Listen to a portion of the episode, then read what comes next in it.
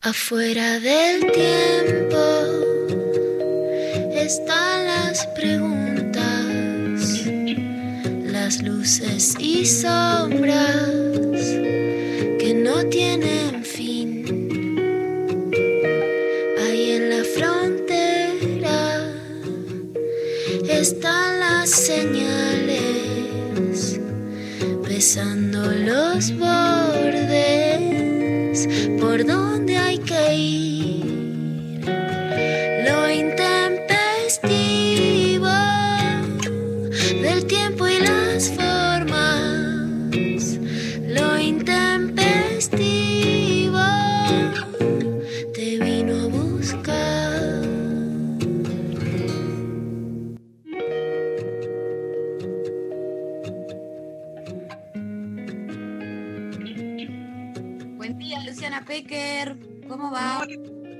buenos días, Mari, ¿cómo estás? Bien, vos, qué lindo. Qué lindo, bueno, vamos a contarle a la gente que vamos a hacer un programa de las pibas. Lo que le gusta a las pibas, Darío está trabajando en su otro programa y también tiene taller del Conex sobre el amor. Dicen que lo vamos a intervenir un poco rechimus y yo me pido que me porte bien, pero no sé. ¿Viste ¿Sabías que eh, justo me, me hace acordar La- Lali Rombola que hoy es el cumpleaños de Martín Rechimusi? Así que le mandamos un saludazo, ya que Le, estamos. mandan- le mandamos un saludazo, no lo sabía, así que bueno, habrá que, habrá que prepararle algún challenge a él. Sí. El otro día nos contaba que, que estaba, empezó a pedir que le manden regalos por el día del cumple, y, pero que decía que no quería pasar su dirección porque tenía miedo de que como él hace tantos challenges y, y jode tanto a la gente, que lo jodan a él eh, y le empiecen a mandar de todo y le hagan la vida imposible. Así que ¿Y dónde, y dónde- a qué dirección se remitió? no, no, no sé, no. Una dirección fantasma. Mira, mira, seguro que lo que hizo es mandarlo a la casa de la madre, así que Bueno, le mandamos un saludo enorme de feliz cumpleaños a Martín, eh, que ya lo, estaremos, estaremos charlando con él más para el viernes, pero hoy es un día full pibas. full pilas, full pibas, full todo. Y Mari, también vamos a tener una consigna porque va a estar con nosotros Sol Despeinada, que nos va a hablar de un tema que es una bomba, no sé cómo lo vivís vos. Yo lo vivo directamente como una bomba. en la cuarentena, que es la menstruación y la cuarentena. En este programa se habla de todo, olvídense de los tabúes, de las palabras prohibidas, a los que se sientan incómodos, acomódense, escuchen que no es tan grave y a las que lo sienten se van a sentir muy identificadas. Pero hay muchos cambios orgánicos, físicos, soñar distinto, eh, no, no teñirte las raíces, dejarte de pintar las uñas, pintártelas, ponerte uñas postizas, que hay- mi amiga Chamacas ahora está vendiendo uñas postizas directamente, ¿no? O sea, poner, ponerte todo. Hacer yoga, empezar a hacer yoga en tu casa, no hacer nada, sentir que los músculos ya no te pertenecen, ¿no? Muchos cambios físicos, Mari, que podemos preguntar qué pasa con eso. Totalmente. Les invitamos a los oyentes a que nos manden al 11 3939 8888 audios, mensajitos por escrito y también a nuestras redes, Instagram, Twitter y Facebook, que van a estar ahí los posteos. Coméntenos qué cambios fueron sintiendo en su cuerpo en esta cuarentena, ¿no? ¿Cómo los viene afectando a, a nivel físico todo, todo este confinamiento? Eh, bueno, con Sol Despeinada vamos a hablar puntualmente de la menstruación en, eh, en, los cuerpos que menstruamos, pero eh, cuéntenos todos en general cómo la vienen sintiendo, qué cambios sienten o si no sienten ninguno. Yo, esto de empezar a hacer yoga en lugares que nunca pensé que iba a hacer yoga en mi habitación, a tres semanas de no moverme ni subir un escalón, es como que es algo que me tiene en cualquiera.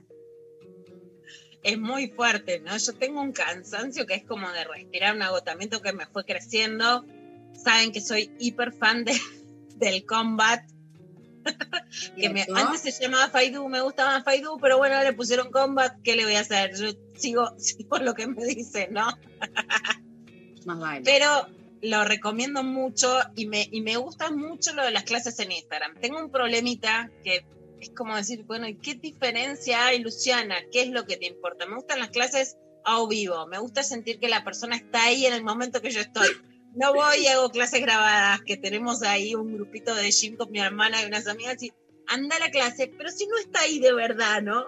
Bueno, si está ahí, Me mata. pero ahora empecé también con boxeo, o sea, me copa mucho la cosa de tirar patada y piña, como que me revive la energía. Descargar ahí. Hay mucha gente Sí. que también está haciendo mucha clase de baile, eh, también por vivo de Instagram o en diferido, eh, depende de cada gusto, pero también se puso medio de moda. Yo el otro día agarré una, un vivo de una, de una coreo y dije, bueno, a ver, voy a intentar, claramente salió mal, me aburrí el toque, dije, no, esto no es para mí, me siento una pelotuda, como que prefiero volver a estar horizontal, tirada en la cama, y otro día eh, lo intentaré de nuevo. Pero bueno, sí, se abrió como todo un mundo eh, muy, muy nuevo con, con los cuerpos en general en esta cuarentena. Así que les invitamos a que nos cuenten cómo la llevan. 11 3939 8888 eh, y a través de nuestras redes arroba lo intempestivo. Eh, vamos a tener eh, un día hermoso. Full pibas, sol despeinada. Tenemos después una entrevista eh, hermosa también con Julia Estrada, que vamos a estar charlando. Eh, así que, Lula, si te parece, como tenemos tantas cosas por hacer hoy y hay que una clavada hermosa, vamos a un tema y después eh, entramos con clavada. Perfectamente. ¿Y Te qué vamos a escuchar? El tema que vamos a escuchar es de Tita Print. Es una cumbiera que como van a escuchar, es una cumbiera vieja que sale de Mataderos, es de la Escuela de Música Popular de Avellaneda, es una madre protectora que implica eso, ser parte de un grupo de madres que las conozco hace mucho, que luchan contra el abuso. Le puse una vez de título a una entrevista de ella, Ser dama no es gratis, obviamente, ¿no? Con, todo lo que implica damas gratis, como contraparte de esta cumbiera, y ahora Tita lo puso en su, en su último disco. Eh, está buenísimo apoyar de alguna manera ahora a las artistas nacionales que están en su casa, seguirlas en Instagram, en YouTube, escuchar las cosas y por lo menos yo cuando quiero hacer bici, yema a mi casa pongo mucho Tita y esta es así una canción de, de despecho y de amor lésbico, pero de mentiras entre dos mujeres, también con Julieta Lazo, así que está copado para descargar también. Mentiras de Tita.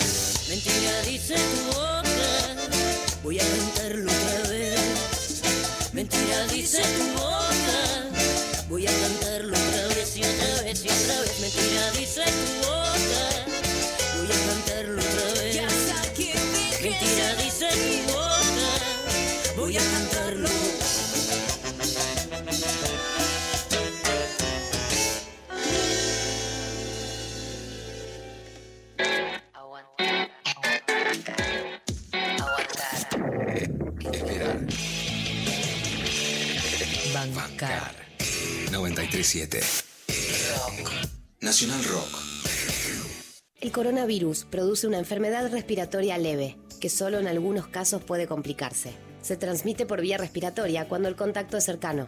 Para evitar el contagio hay que cubrirse la boca con el pliegue del codo al toser o estornudar, lavarse las manos, usar alcohol en gel y mantener ventilados todos los ambientes. Ante cualquier duda, es importante no automedicarse y consultar al centro de salud. Para más información, entra en www.argentina.gov.ar o llama al 0800-222-1002. Ministerio de Salud, Argentina Presidencia. En el aire de Nacional Rock pasan cosas como esta. Estaba yo pensando, trabajos en los cuales me he desempeñado. Vivo en Brasil, en una isla, Muy mal comenzada la historia. y viene un mulato con una calculadora y me dice, me gustaría que seas guía de turismo en un barco. Muy misteriosa la isla, ¿viste? Una Muy isla. pésimamente contada la historia hasta ahora, miles de digresiones que nos suman. Un dato sabía era que por ahí cerca estaba la isla de Caras. Y cuando me dio que estaba muy aburrida, no me acordaba nada, muy desconcentrada, tiraba los ¿por qué está la isla de Caras? La gente se volvió loca, se asomó y lo tenía entretenido como 40 minutos. pero- Muy mal explicado. Tania Bertov. Charo López. Barbie Recanati. Gillespie. y Cupay. Lunes a viernes de 17 a 20. En 937. Nacional Rock. 937. Estamos en Facebook. Nacional Rock 937. Lo intempestivo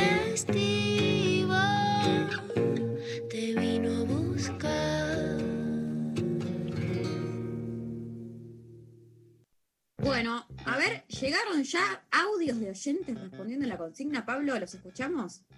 Hola, intempestivas, aguante las pibas. De acá les estamos escuchando en este día horrendo y mm, mis cambios físicos, la verdad que los voy midiendo por, eh, digamos, cada menstruación que voy teniendo, es como que siento que otro ciclo de pandemia, digo, no, ya otra menstruación encerrada en mi casa. Bueno, a cuidarnos todos, que se viene lo peor. Ay, qué sabia es oyente, ¿eh? completamente. María del Mar Ramón, que saben que la sigo mucho también, va diciendo, van cuatro, porque en general van cuatro, no para todas. Cada vez es una bomba mayor.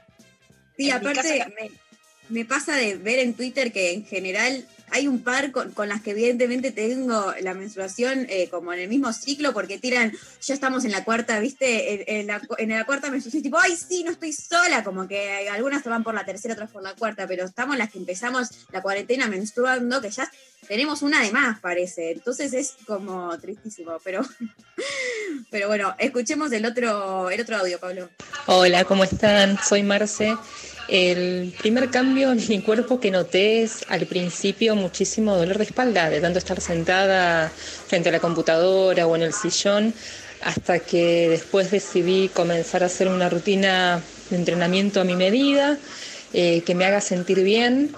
Y otra de las cosas que me llamó mucho la atención y, me puso contenta es esas ganas de, por ahí arreglarme o maquillarme o ponerme determinada ropa, no con el objetivo de, de agradar a, a- a un otro, sino porque me hacía bien a mí y tenía ganas de mimarme desde ese lado. Así que muy feliz con el descubrimiento. Besos a todos. Ah, muy bien, es oyente produ- autoproduciéndose. Está la autosatisfacción y la autoproducción. Yo pijama total, pijama de ositos y calza deportiva total. Me cambio para hacer combate. Total, totalmente, totalmente. Eh, bueno, muy, muy sabia, la verdad. Eh, también esta gente la bancamos, bancamos a todas. Mándennos eh, 11 39 39 8888 eh, y vayamos con clavada, ahí, de una. Ahí está, Mari. Vamos con clavada.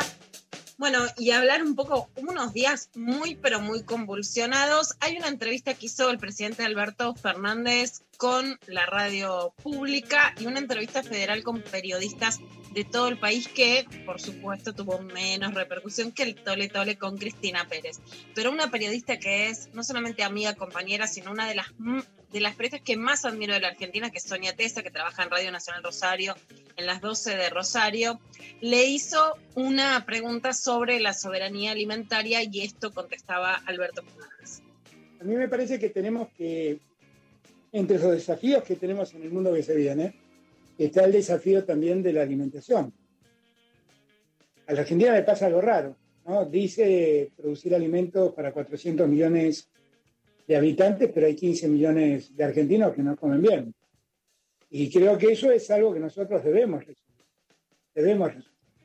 No tiene que ver centralmente con el tema Vicentín, porque eh, la, la gente o algunos asocian una frase con la otra y piensan que uno piensa que con Vicentín garantiza la soberanía alimentaria. La soberanía alimentaria exige muchas cosas más eh, que una empresa que produce cereales. Ahora, lo que, lo que creo sí es que nosotros tenemos que trabajar mucho para que toda la actividad agrícola y ganadera y cerealera en alguna medida tiene que ver con, la alimentación, porque, por ejemplo, la soja no está en la alimentación de los argentinos centralmente, pero el trigo, el maíz, la avena, eh, todas esas cosas sí. Eh, las carnes, nosotros tenemos que empezar a producir granos para alimentar animales y no exportar granos para que otros alimenten animales y tenemos que tener una mejor producción de carnes.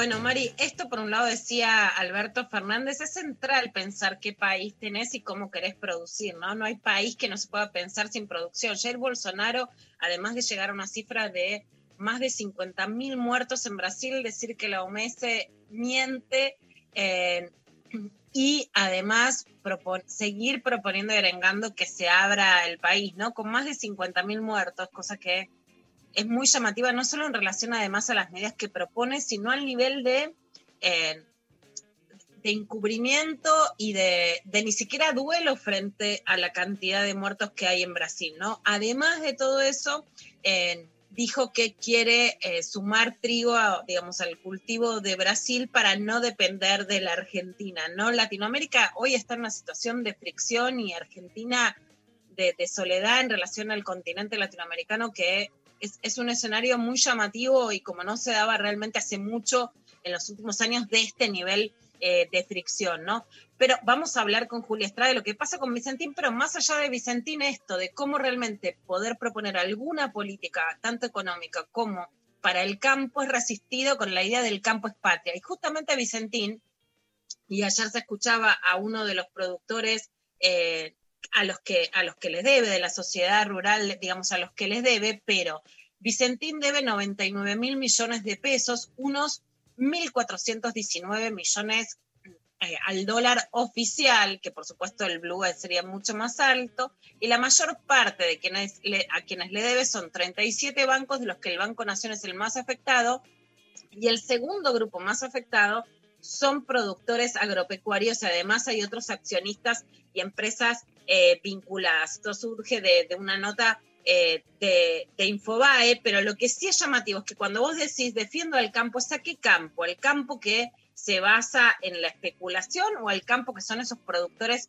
agropecuarios a los que eh, se les debe dinero? Bueno, Ayer también Carla Viciotti habló, en este caso con Futurock, dijo una frase sobre la posibilidad de volver a, a fase 1 que después fue mal interpretada y vamos a escuchar qué dijo exactamente Carla Viciotti, la virtual viceministra de Salud de la Nación. ¿Sos partidaria de volver a fase 1 en el área metropolitana?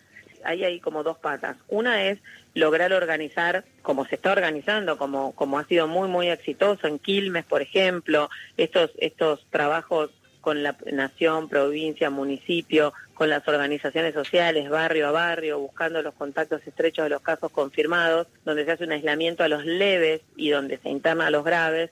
Si nosotros logramos trabajar en eso con, con todos los municipios, sostenerlo en la Ciudad de Buenos Aires, que también se está haciendo barrio a barrio, y que cada provincia que tenga, cada departamento que tenga casos lo implemente con y en conjunto con algo que sea paralelo de lo que es realmente poder transmitirle a la población el rol que tiene cada ciudadano y cada ciudadana de, de este caso leve, de este contacto estrecho, de este esfuerzo que, que en estos 15, 20 días, un mes necesitamos realizar eh, esa posibilidad va a ser menos necesaria, la de volver a fase 1, pero en este momento necesitamos organizarnos de alguna manera y, y, digamos, y por ahí en, empezar a organizarnos también, que de acá a un tiempo bajemos mucho la circulación para, para darle como un, un shock al- a la disminución de la circulación y de la transmisión y volver a arrancar en otra situación, eh, es una posibilidad. O sea, quizás un paréntesis. Exacto.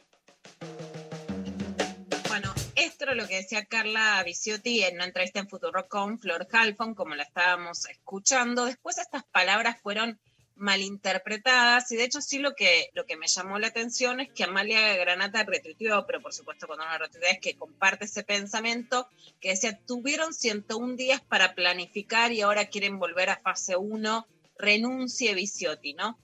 Eh, ahí hay dos cosas para, para decir puntualmente, ¿no? Por un lado, sí, eh, a mí me parece que el caso de María Granata es emblemático porque es diputada, porque tiene que ver con las formas de rearmar de los grupos antiderechos y que seguramente, por ejemplo, a uno de los programas más vistos de espectáculos no hubiera ido un cura antiderechos, ¿no? O un predicador de la madrugada, pero sí Claro. va Amalia Granata, ¿no? Que sí tiene lugar en esos espacios y por lo tanto sí es una estrategia mediática exitosa. Por otro lado, realmente, aunque es difícil decir eh, exactamente la cantidad de víctimas que se, que se evitaron con la, con la cuarentena en la Argentina, hay algunos cálculos que dicen por lo menos 7.000. Digo, es imposible pensar que si Brasil tiene 50.000 muertos más allá de la tasa de población y Argentina hoy tiene 1.049 muertos, esta cifra no se hubiera duplicado arriba de los 10.000 muertos. Vos tenés 9.000 vidas que se salvaron. Bueno, es muy importante señalar el doble discurso de los que se llaman pro vida y hoy desprecian la vida y desprecian una estrategia sanitaria que se puede criticar, pero que es indudable que salvó vidas en relación a los otros países del continente en Chile, que también hay muchas discusiones sobre, tanto en Brasil como en Chile, sobre cómo se están contando las víctimas, pero que hay por lo menos las estimaciones más serias, 7.000 muertos, es imposible decir que la Argentina no hubiera llegado a cifras similares. Sin embargo, en este caso no les importó, digamos, salvar ni las dos, ni las tres, ni las cinco mil, ni las siete mil vidas, ¿no? Y esto habla de un doble discurso muy fuerte que hay que tener en cuenta porque hay un crecimiento de la derecha y de los antiderechos que va a dificultar más la discusión sobre la ley de aborto y esto por eso hay que hacerlo hay, hay que resaltarlo ahora antes de que, de que se llegue a una discusión donde van a ir a hablar de vida quienes no les interesa la vida. Por otro lado, la idea de tuvieron tiempo para armarse y no hicieron nada, ¿no? Bueno, por supuesto que no estás hablando de un país de primer mundo con recursos para, eh, digamos, para implantar obras monumentales, porque eso es un país periférico. Pero sí, hoy una de las noticias que se destaca es que ingresaron los primeros pacientes con COVID-19 a los hospitales modulares de Hurlingham y Almirante Brown, que son dos de las 12 obras que, se, que construyó el equipo del Ministerio de Obras Públicas y que ya están recibiendo pacientes afectados por COVID-19. O sea, estos 101 días sí sirvieron para prever, por ejemplo, la construcción de estos 12 hospitales modulares y ya están ingresando pacientes con COVID-19. Esperemos que no se tengan que usar todos porque haya menos casos, ¿no? Eso, por supuesto. Total, totalmente, clarísimo, Lu. Y después, otro de los temas que, que nos importan y mucho es qué está pasando con algo de lo que no se habla, que es con los incendios, no en el Amazonas, no en Australia, sino acá, en el Paraná. Jorge Bartoli de la agrupación El Paraná nos se toca con todo para Filonoobs qué está pasando con la quema de pastizales en el Delta. Mi nombre es Jorge Bartoli, hablo en representación de la agrupación autoconvocada El Paraná no se toca de la ciudad de Rosario. En particular, todo este territorio eh, en estos días y ya desde el mes de febrero está siendo afectado por incendios eh, masivos a lo largo y a lo ancho de todo el territorio del Delta, de este enorme territorio. Hoy nos encontramos con una verdadera catástrofe ambiental. La palabra catástrofe eh, no es eh, exagerada de ninguna manera.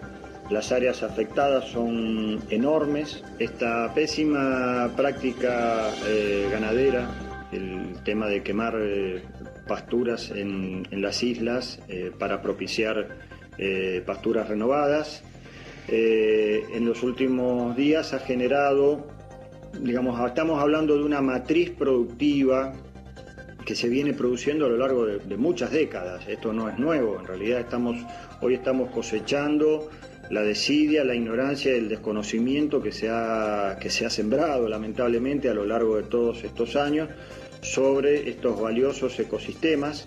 El telón de fondo es que tampoco nuestro país cuenta con una ley de presupuestos mínimos a nivel nacional que proteja los humedales, así como contamos con una ley de glaciares y contamos con una ley de bosques. Fundamentalmente esto no es casualidad, lo que pasa es que este tipo de leyes eh, afectan intereses económicos y la verdad que los intereses económicos eh, in- involucrados en esta cuestión son múltiples.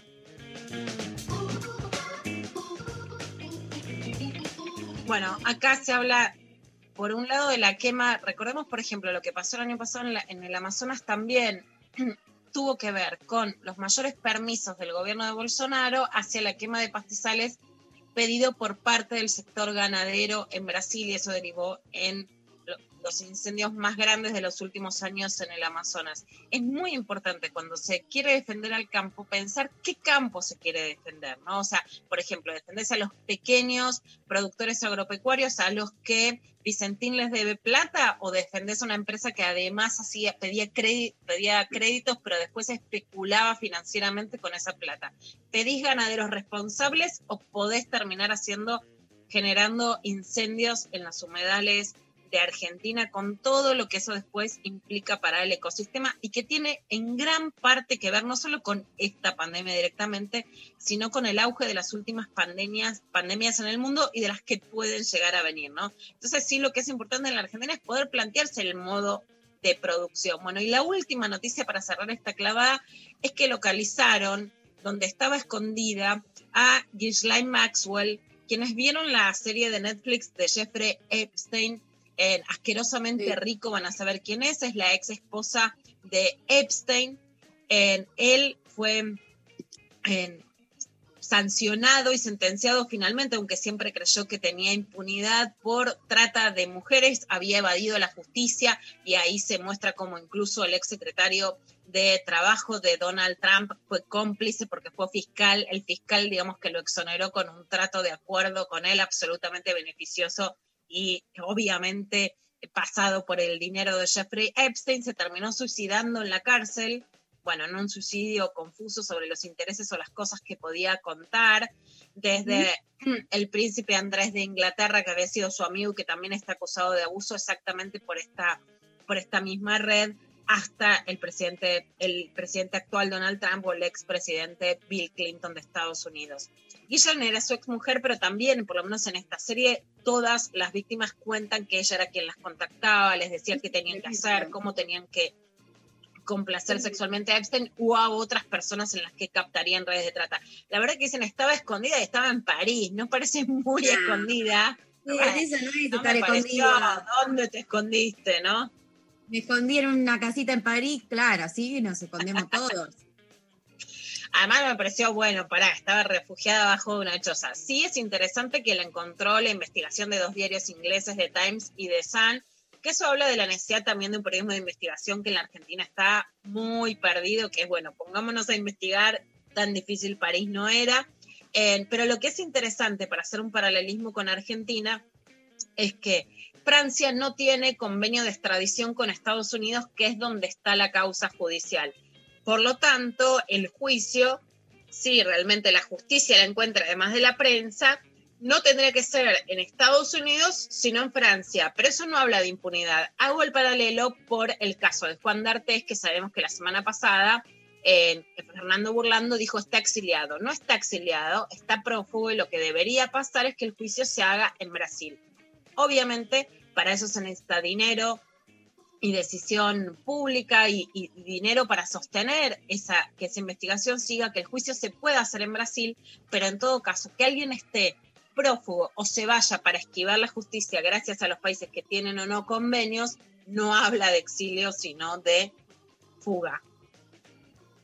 Clarísimo, Luciana Pecker, como siempre. Eh, bueno, muchas gracias por esta clavada hermosa. Antes de irnos a la pausa, les repetimos. 11 39 39 88 88. Mándenos sus audios que nos encanta escucharles con Luciana. Ya saben que somos mimosas, ya saben que nos gusta eh, sentirnos queridas y mimadas. eh, y sus audios nos hacen muy feliz. Así que mándenos sus audios contándonos cómo viene sintiendo su cuerpo esta cuarentena.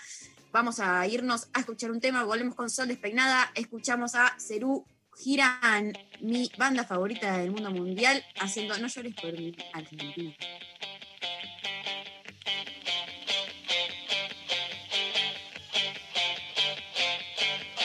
Tu amor te espera, no esperes más, porque perdiste tanto tiempo, indecisa al hablar, tan dura como Humphrey Bogart.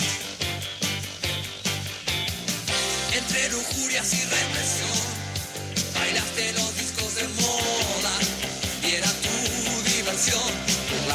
los ilusionistas.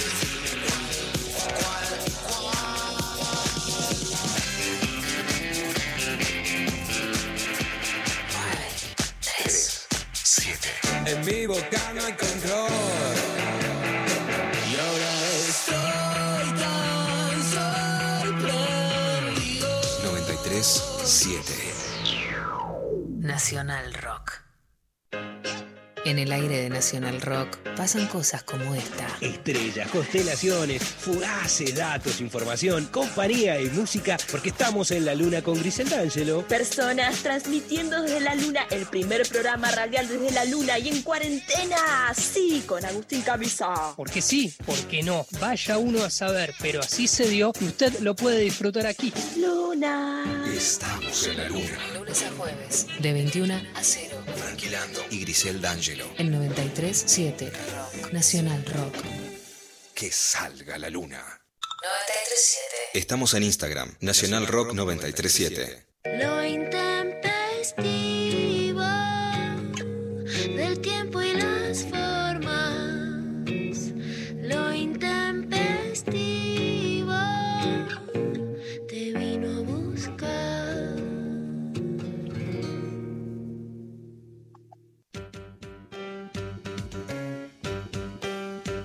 Seguimos al aire, programa de pibas intempestivas y hoy vuelve una columnista súper especial que es Sol Despeinada. ¡Vamos! ¡Vamos, vamos! Yo misma me alentaba. ¡Vamos, Sol! ¡Vamos, carajo! ¡Hola, Liz! ¿Cómo están? ¿Cómo estás, Sol? Bien. ¿Cómo está esto? Esto esto está muy estrogénico. Me gusta, me gusta este programa, me gusta. Lo intempestivamente estrogénico debería llamarse hoy. Me gusta, me Vamos gusta. a hablar de menstruación, así que esto del programa de pibas ya es. ¿Cómo le jode a los tipos escuchar hablar de menstruación? Mira, Pablo, se cruza de brazos ya. Es terrible. Enojado.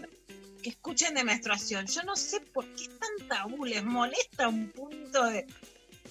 Dice, ¿por qué yo no puedo controlar, por qué yo no puedo controlar la reproducción? Mm, Y ella sí. Es como, como que viene por ahí, viene, viene como, ¿por qué ellos sí yo no?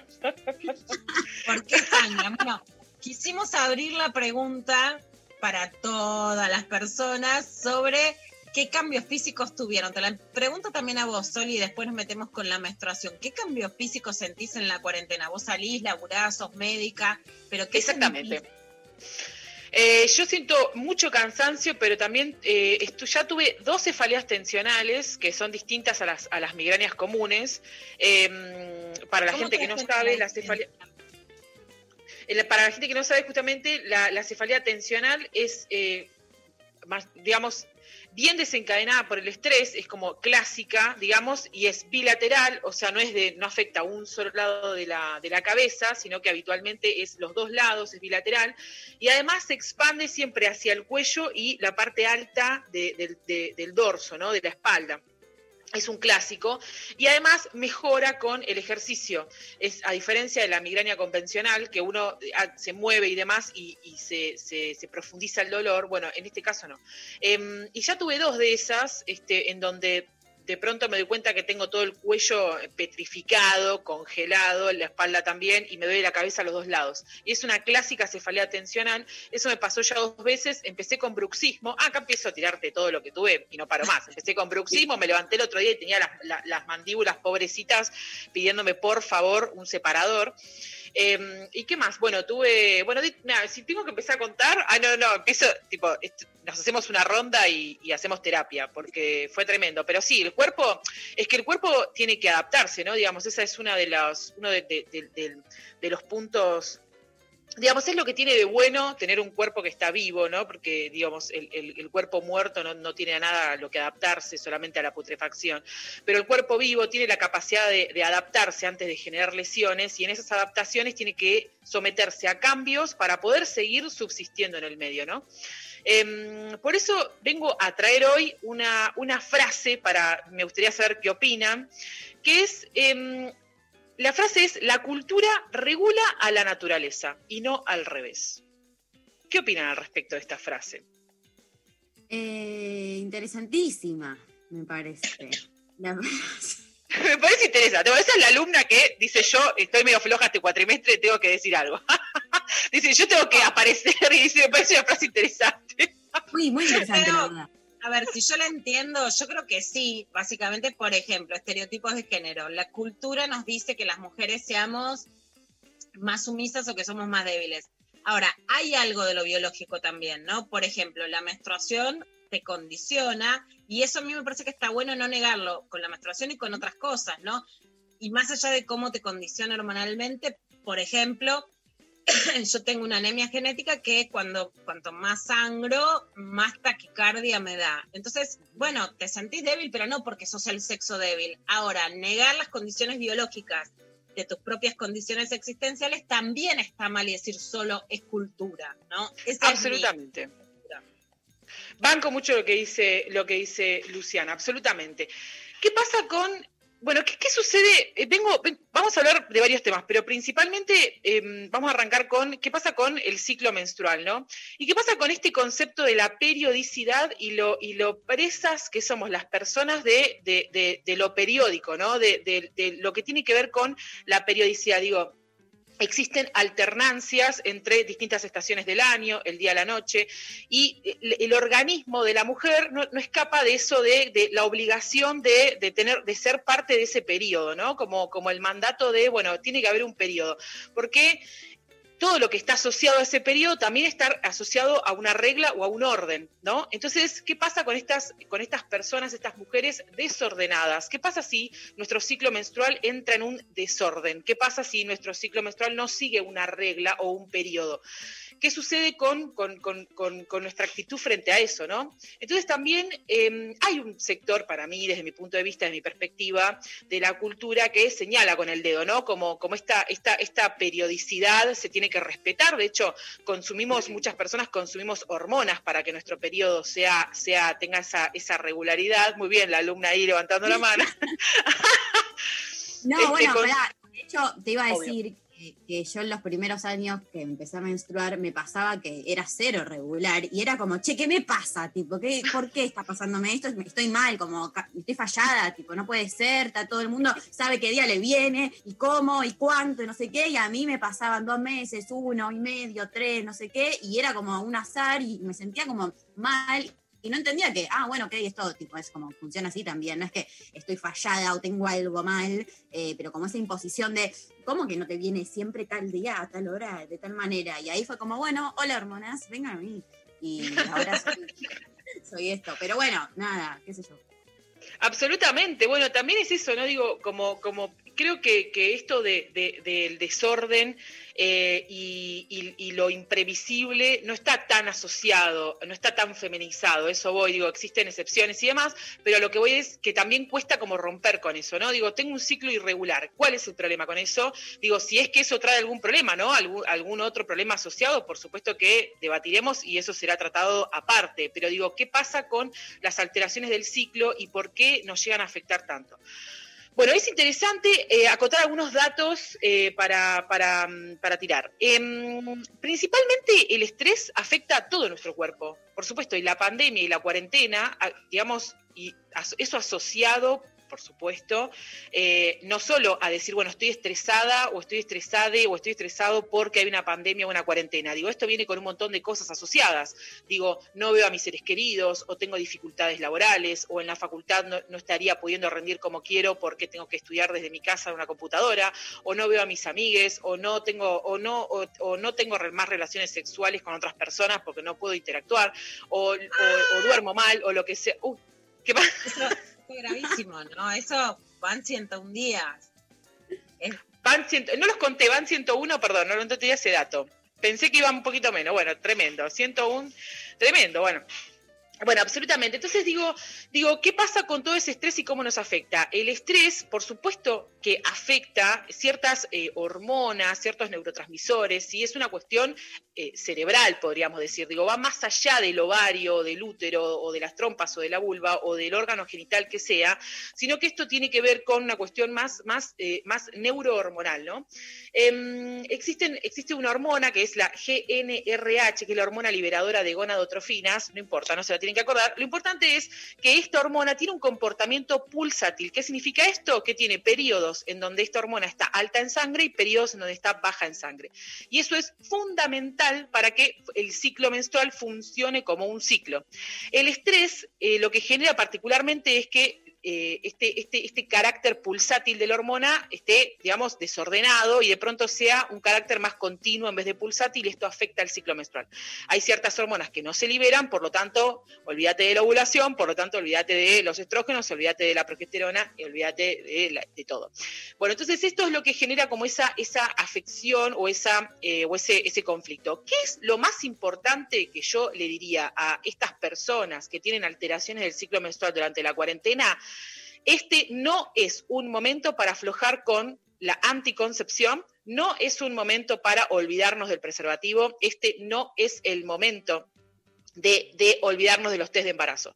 Porque al estar el ciclo menstrual variando y al ser algo imprevisible, eh, quizás algunas personas están acostumbradas con su calendario a marcar con un circulito el día, este, el día que hay decir, bueno, ya pasaron 28, pasaron 27, me va a venir tal día, me va a venir tal otro. Cuidado con, con eh, esta confianza que nos dio el ciclo menstrual a algunas personas, eh, porque puede verse alterado, podemos ovular antes, ovular después, nos pueden fallar los días. Así que los tiempos de la cuarentena, si mantenemos relaciones sexuales eh, de vulvas con penes, es, es importantísimo, em, digamos, profundizar y el uso de, sobre todo del, preservativo, pero además si consumimos eh, o tenemos algún tipo de, anticonceptivo hormonal, como puede ser un DIU, puede ser un implante subdérmico, como puede ser las, la- como puede ser eh, consumo oral, como las pastillas y demás, eso no olvidarlo y profundizarlo. Y sobre todo también si hay atrasos, digamos, relevantes que nos llamen la atención, no tenerle miedo a hacerse el test de embarazo es recontra importante porque si, si el, ciclo se desordena, también se nos van a desordenar las fechas y por eso hay que estar atentas y atentos. Y con respecto a la pastilla, quería hacer una aclaración a las pastillas, al, al, digamos, a la anticoncepción hormonal que uno toma regularmente, es que una de las principales causas por las cuales falla este método anticonceptivo no solo son las náuseas y vómitos, que eso es la principal causa de, cua- de cualquier fármaco que sea bioral, la, o sea, tomo un ibuprofeno y la principal causa de que eso falle sea que me da náuseas y vómitos porque entra por boca, simplemente por eso. Pero lo que tiene la anticoncepción hormonal eh, diaria es eh, los olvidos digamos, este, es, son los olvidos. Por eso tan importante, tan importante este, el recordatorio en el celular, el recordatorio, me río por las caras que está haciendo María, chicos, por favor. Este, está desesperada, ya está ahí poniendo el recordatorio. No, bueno, pero es, es importantísimo no olvidarnos eh, y, y prestar especial eh, interés en eso. También eh, el estrés afecta, ¿Puedo perdón, sí. una pregunta? Por supuesto Eh, que sí. ¿Qué pasa? Vamos a una pregunta básica. ¿Qué pasa si me lo olvidé, me despertó el otro día y dije, ay, no la tomé? La tomo en el momento, ¿no? Por supuesto que sí. Y ¿Qué dijo? después sigo como, sigo como si nada, digamos, digo, sigo con, con- con el horario que venía o tengo que correr todo. Mira, eh, habitualmente, eh, no, habitualmente no, no- no es necesario que corras, que corras el horario y podés continuar en tu horario habitual, pero depende mucho de qué tipo de hormonas estés consumiendo, porque existen distintos tipos de combinaciones de hormonas, algunas son solo derivados de estrógeno y derivados de, progesterona, otros son solo estrógenos, otros son solo, digo, depende mucho de eso y depende también de qué semana sea según el blister.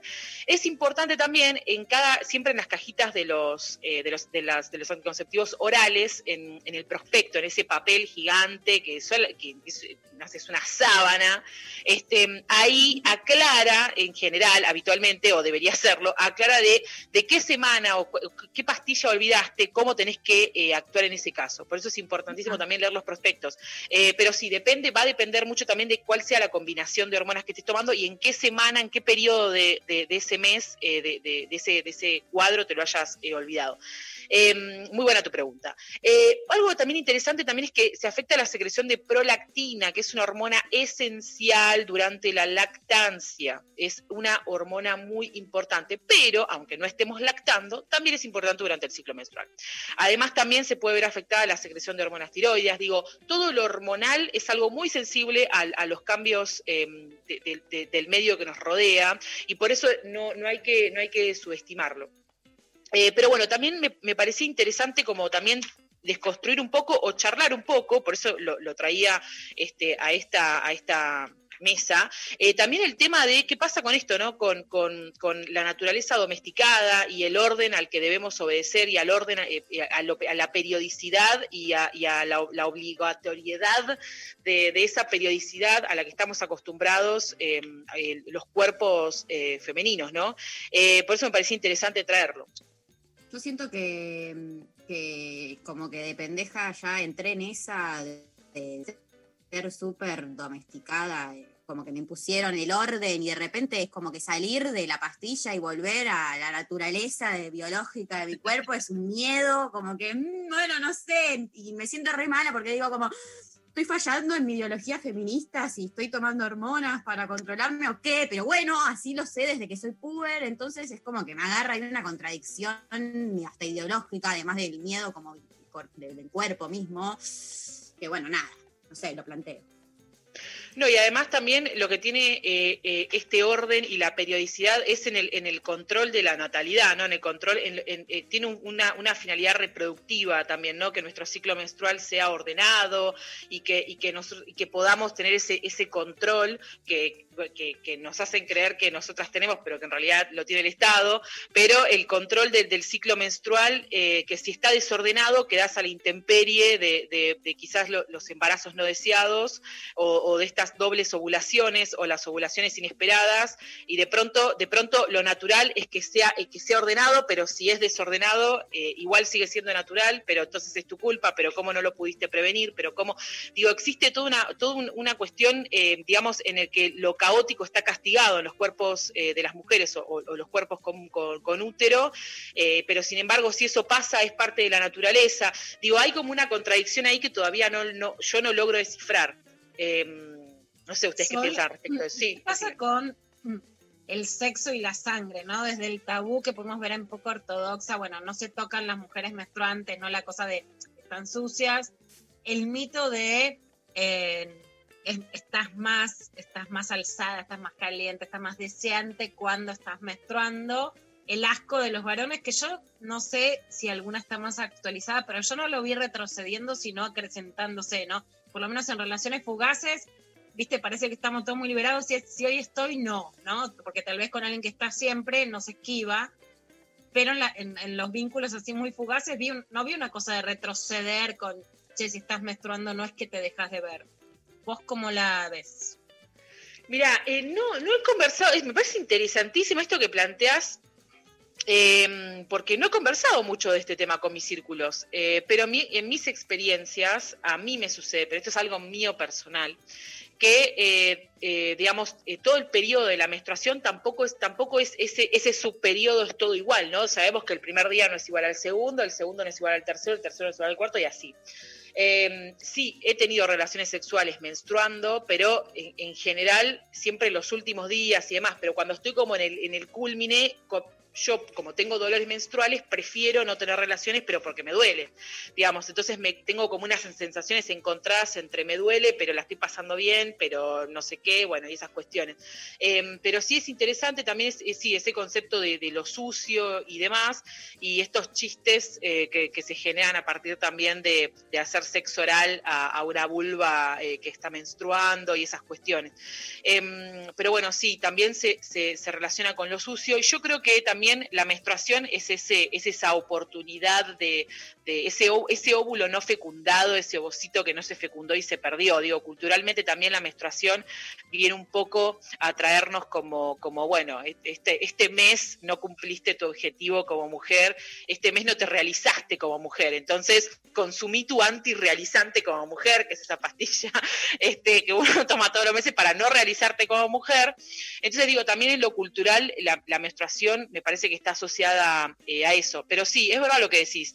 Em, yo no, no- no he escuchado mucho al respecto, pero me parece interesante plantearlo como algo para de acá en adelante empezar a preguntárnoslo o a preguntarnos entre nosotros em, experiencias que, que hayamos vivido, absolutamente, sí, claro.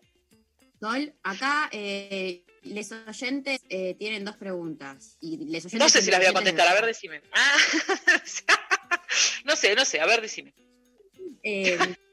A ver, a ver, eh, hay una eh, que dice, eh, para Sol despeinada, ¿la menstruación y el acné van de la mano o es un mito?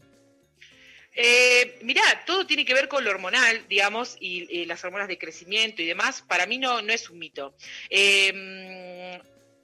No sé si van de la, van de la mano, no sé a qué, se, a qué se habrá querido referir con van de la mano, eh, pero, pero sí, sí, es todo, digamos, hay cuestiones hormonales relacionadas, bueno, y genéticas y demás, relacionadas al acné, eh, y también, digo, hay evidencia de que en, lo- en los periodos premenstruales hay algunas personas que empiezan a, a, eh, a desarrollar acné en el rostro, digamos, sobre todo, o incluso en otras partes del cuerpo. También hay, hay que desconstruir el acné, que se piensa que es solo en la cara este, y demás. Pero, mm, eh, pero sí, sí, sí, todo eso depende, es, eh, tiene dependencia hormonal, así que absolutamente sí. Digamos, no sé a qué se refiere con van de la mano, pero, hay- pero tienen en común que tienen una dependencia hormonal y esa dependencia, es, eh, esa, esa característica de dependencia hormonal también depende de- de- del medio que nos rodea y del estrés y demás.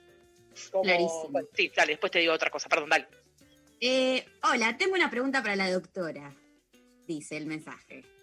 Dejé el anticonceptivo este mes por no estar necesitándolos. No entendí si era malo en general o solo para las personas que necesitan cuidarse. Claro, que están teniendo relaciones sexuales, entiendo yo. Para ver, eh, perdón, va de vuelta. Esta, o sea, esta persona deja, la, deja anticonceptivos porque no, no considera que no los necesita y su pregunta es, Si es malo, dice, no entendí si era malo en general o solo para las personas que necesitan cuidarse. Si necesitas cuidarte y consumís un anticonceptivo, no sería malo, eh, sería más bien una ventaja. Em, no, los de- no sé a qué anticonceptivo se refiere, eh, pero Creo- malo, ay, no sé, está poco clara la pregunta. A ver, yo creo ver. que lo que está diciendo es, por ejemplo, una chica tomaba anticonceptivos porque podía tener relaciones ocasionales. Desde la cuarentena no tiene relaciones sexuales porque es más difícil tener para la gente que tiene relaciones fugaces. Como ya no está teniendo sexo, dejó de tomarlo. Eso puede ser negativo para una piba que hoy no tiene relaciones sexuales, entonces no toma anticonceptivos. ¿Qué va a pasar ahora y qué puede pasar después? No, pero sí, sí, el objetivo principal de- del anticonceptivo es justamente la anticoncepción. Así que si no va a haber ningún espermatozoide acechando contra su autonomía, este, básicamente, este, acechando contra su figura, eh, no tendría que haber ningún tipo de problema. Digo, ojo, atención, la- el, digamos, el consumo de hormonas que fabrica la industria farmacéutica para adaptar el ciclo menstrual a, nuestro, a nuestra rutina, eh, también se, se indica con otro tipo de finalidades. ¿eh? También hay ciertas alteraciones del ciclo menstrual que para, para, para estas eh, pacientes o estos pacientes les resulta extremadamente dificultoso o extremadamente estresante o lo que sea y deciden consumir hormonas para ordenar este ciclo que para mí también, este, además de, tener fines médicos, absolutamente, también eh, hay un dejo ahí de, de obligatorio lo, de lo periódico, ¿no? Incluso existen eh, pacientes que se les ofrece eh, algún tipo de, de- hormona en la que dejan de menstruar y, estas, estas pacientes aún así todo prefieren menstruar porque la menstruación da cierta seguridad sobre el fin, el fin de este ciclo, en realidad el comienzo, eh, da cierta seguridad sobre el control de, de la, de la reproducción, ¿no? Básicamente, porque eso es como una de las, las cuestiones más, más interesantes. No sé si hay alguna otra pregunta, perdón. Sí, ay, ay, la gente de acá. Ah, No, bueno, vamos con una más. Eh, nos preguntan. Pregunta para la médica. Me encanta que te vayan etiquetando, doctora médica. Bueno, eh, si nos olvidamos más de 12 horas la pastilla anticonceptiva, ¿debemos usar el preservativo 10 días? Absolutamente. Esa pregunta, esa, esa persona sabe. Eh, absolutamente, sí, claro, sí, ante, ante el olvido, yo diría ante, ante cualquier olvido de, de cualquier pastilla, o sea, de cualquier día del ciclo, obviamente sí, más de 12 horas, sí, absolutamente de acuerdo con lo, con, con- con lo que preguntó, que de alguna manera lo afirmó. Eh, sí, es, es importantísimo el uso de eh, o algún otro tipo de método anticonceptivo que pueda apoyar o pueda darnos algún tipo de, de seguridad eh, para, para el control de, de la, de la reproducción, digamos. Sí, sí, absolutamente sí. Absolutamente sí, vos sabés que sí, vos sabés que sí. Vos sabés que sí, decile, vos sabés que sí, vos sabés Vos que sabés sí. que sí, oyente. Vos sabés que sí. Vos sabés que sí. Pero además, ay, perdón, sí, perdón, dale, dale. Dale, dale, dale. Vos traje, traje para hablar de, de otras alteraciones del cuerpo, por eso, pero no, dale, dale, de una. No, dale, tiranos, tiranos una más y, y ya estamos eh, eh, con el tiempo, pero si querés nombrarnos algo. Ay, más. perdón, no, no, Y bueno, no, seguimos el además, martes que viene, por supuesto. O seguimos el martes que viene. bueno, además, ¿Por qué, ¿Por qué me agitaba, me autoagitaba tanto, no? Bueno, señora, cálmese. Bueno, no. Eh, otra clásica, además de la cefalea tensional, que ya la mencioné, que era una de las que quería mencionar, también el bruxismo. No sé si, bueno, también yo lo mencioné. Pero el bruxismo también es importante. ¿Y cómo lo identificamos? Sobre todo también cuando nos despertamos de una siesta o de dormir y tenemos dolor en la parte eh, mandibular de la cara, ¿no? En la parte móvil de la cara. La, la cara tiene una parte inmóvil y una parte móvil. En, esta, en, en la parte de la boca, digamos, hay dolor, duelen los dientes, duelen las encías, duele, hay como un dolor generalizado en ese sector. Eh, y eso parece eh, eh, importante también y por eso hay que cuidar. De hecho, hay elementos y elementos protectores que se pueden usar. Hay que tener mucho cuidado también con el, con el bruxismo. Y además alteraciones, por supuesto, del sueño. hay- existen, empiezan a aparecer, están apareciendo trastornos del sueño porque la gente está durmiendo mal. Digo, además, antes de preguntarse, digamos, antes de patologizar el sueño, sería interesante preguntarnos si cosas básicas como la almohada en la que apoyo mi cabeza durante ocho horas, ¿está buena todavía o ya está para cambiar? ¿El colchón está, está bueno o no está bueno? Eh, ¿Estoy durmiendo con ropa cómoda o no estoy durmiendo con ropa cómoda? ¿Estoy respetando los horarios o no estoy respetando los horarios? Eso también es importante. Y además, lo último es eh, cuidar nuestra alimentación, porque en situaciones de estrés, sobre todo estrés crónico, hay alteraciones de, la liberación de una hormona que es el cortisol, y existe una, una, mm, una, remoción de las proteínas de nuestro cuerpo que se sacan de los músculos. Es decir, es como si nuestro cuerpo se auto, autocomiera, como si yo digo, bueno, me faltan proteínas, qué mejor idea que sacarla de mis músculos. Y eh, existe pérdida de masa muscular incluso, no solo con el sedentarismo, sino también con el estrés crónico. Entonces, en ese caso también es importante, comidas ricas en proteínas. Este, también eso es, es, eh, muy interesante por toda esta cuestión eh, hormonal. Y con esto me retiro. Bueno, muchas gracias. No, a ustedes. Aguante este programa. Bueno, eh, por Instagram y acá también muy vivitas, muy vivitas y sangrando las pibas hoy y cambiando los cuerpos en cuarentena, por supuesto. Bueno, vamos a despedirla a Sol Despeinada, yéndonos a una pausa con un temón de Diana Ross y de Supremes, Singing On. Vos sabés que sí. Vos sabés que sí. Vos sabés que sí. Vos sabés que sí. Todo tiene muchos defectos. El mentir nunca fue mi hobby y además me sale horrible. No, vos sabés que sí.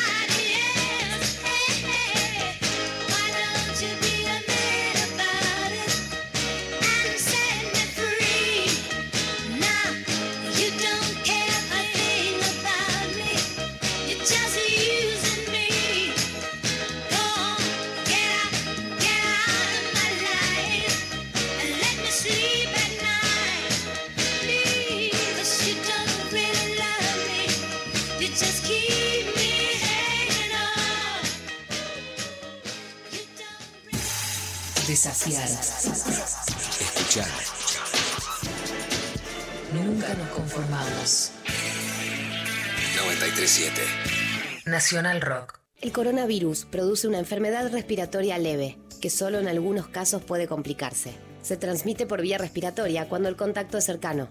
Para evitar el contagio hay que cubrirse la boca con el pliegue del codo al toser o estornudar, lavarse las manos, usar alcohol en gel y mantener ventilados todos los ambientes. Ante cualquier duda, es importante no automedicarse y consultar al centro de salud.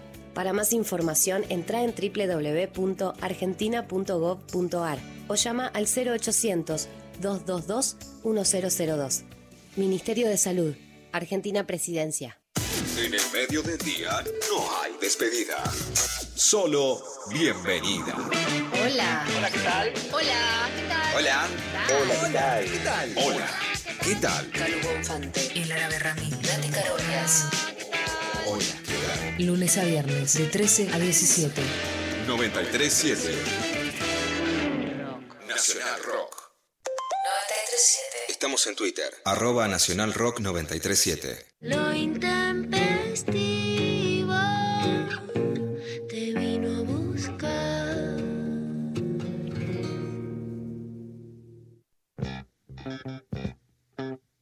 Bueno, seguimos en lo intempestivo. eh, la tuvimos a Sol despeinada recién, hablando de todo lo que son cuerpos vivos, cuerpos menstruantes, cuerpos en cuarentena. Eh, vamos a eh, leer un par de mensajitos de los que nos estuvieron llegando, eh, de la gente respondiendo la consigna que les propusimos en el día de hoy. Ah, mira, tenemos eh, de último momento una conexión, aparentemente, entrante, acá en el Zoom. Esto de hacer radio por Zoom es una locura, ¿no, Luciana Pecker? Sí, sí. es todo nuevo. Hola. Hola. Ahí la estamos escuchando. ¿Cómo va? ¿Cómo va? Ay, estamos, pero qué gustazo. Ahí la estoy viendo. con Ay, Lo mismo digo. Un placer, realmente. Cuando me escribieron para el programa, dije, sí, es mi programa. Ay, muchas gracias. Bueno, vamos a contar con quién estamos hablando, que es Julia Estrada, es economista, periodista, investigadora. La verdad que es una genia absoluta. La sigo, la escucho, le pregunto, veo los materiales que había trabajado con el CEPA, veo sus posteos en Instagram, los viajes, lo que dice ahora también estuvo publicando en el cohete, en la luna.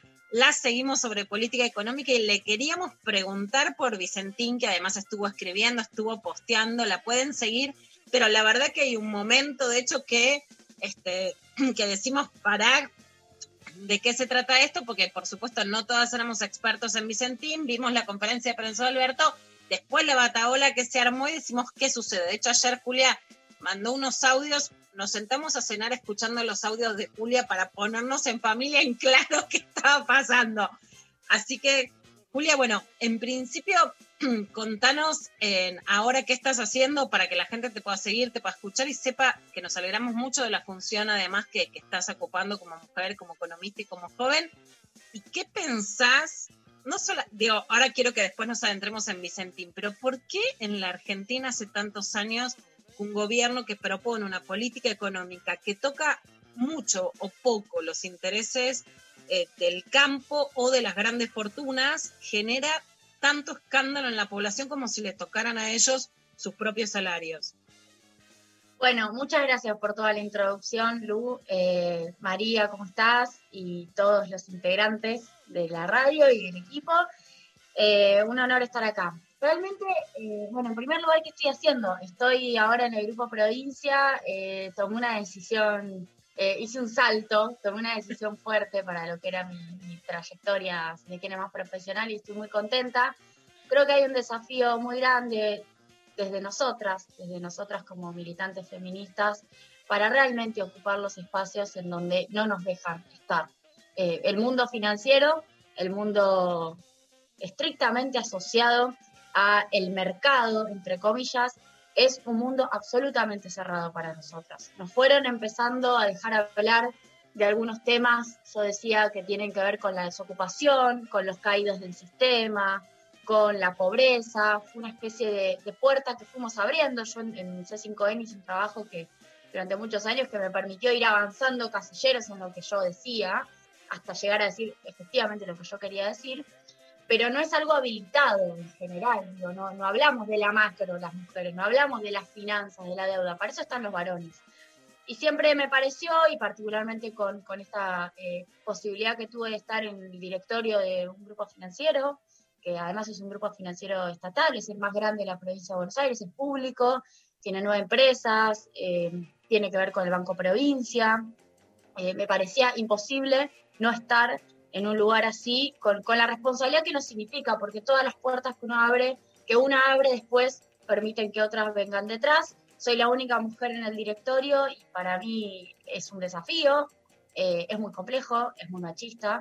El ambiente en general, digo, no estoy hablando de personas, el ambiente es machista, es un ambiente cerrado y, y es un ambiente de mucho aprendizaje, por otro lado. De hecho, estoy ya construyendo un, un protocolo de géneros, eh, de regulación de las violencias y la discriminación, que es todo un desafío, porque en el mundo privado, aunque no crean, son muy pocas las empresas que construyen protocolos para regular las violencias en el, en el trabajo. Completamente. Julia, se vio el, el 3 de junio, el día de Ni Una Menos, que hubo una reunión con 17, eh, digamos, entre 17 empresarios y funcionarios del gobierno y fue el ámbito junto con el, el sindical y el rural el que no había mujeres, ¿no? O sea, la Argentina, a pesar de la alta participación en el empleo de las mujeres, en las mesas productivas, las mujeres no están. Juli, te, empiezo en un día que repudiamos de nuevo la violencia mediática y política de Babi Echecopar contra Cristina Fernández de Kirchner, al que eh, después ya vamos a seguir hablando, eh, pero que además en ese momento lo que dijo es que si la Argentina entra en default es muy grave porque no nos van a volver a prestar plata. La negociación con la deuda está muy compleja. Pero, ¿por qué, por ejemplo, quienes representan este discurso de derecha en la Argentina, que dicen que la Argentina no tiene que entrar al default, una pregunta es qué diferencia hay con lo que dijeron el gobierno de Mauricio Macri. Y otra que me interesa mucho es por qué hoy la posición del Fondo Monetario Internacional con Georgina Cristeva no es ni siquiera la de estos sectores de derecha y qué pasa con ese mundo de acreedores en el que se pelean y que, y que se volvió más difícil todavía que negociar con el fondo. ¿Quiénes son esos acreedores? Bueno, en primer lugar, los grandes acreedores que tienen deuda en manos, eh, tienen en sus manos deuda argentina, son grandes grupos financieros a nivel global que no son sencillamente acreedores financieros, sino que van teniendo participaciones accionarias en distintas empresas. Sabemos el caso, está vinculado con Vicentín también, el caso de Glencore, la empresa con la cual Vicentín co- comparte propiedad accionaria de Renova, su planta aceitera estrella que está ahí en Santa Fe. Bueno, el- uno de los accionistas de Glencore es BlackRock, uno de los acreedores que tiene Argentina en este contexto eh, de la deuda. Es decir, tienen intereses, tienen los huevos en distintas canastas, por decirlo de alguna manera, y tienen un poder económico que está por encima de los estados nacionales. Este es un proceso que arrancó en la década de los 70, es, una historización que siempre cabe hacer. Hay una pérdida del poder relativo de los estados nacionales respecto del poder económico, particularmente en Argentina, en la década de los 90, y continuó durante el kirchnerismo, no por decisión del gobierno, sino porque era un proceso que sobredeterminaba la región, un proceso de transnacionalización que nunca cesó, que nunca paró.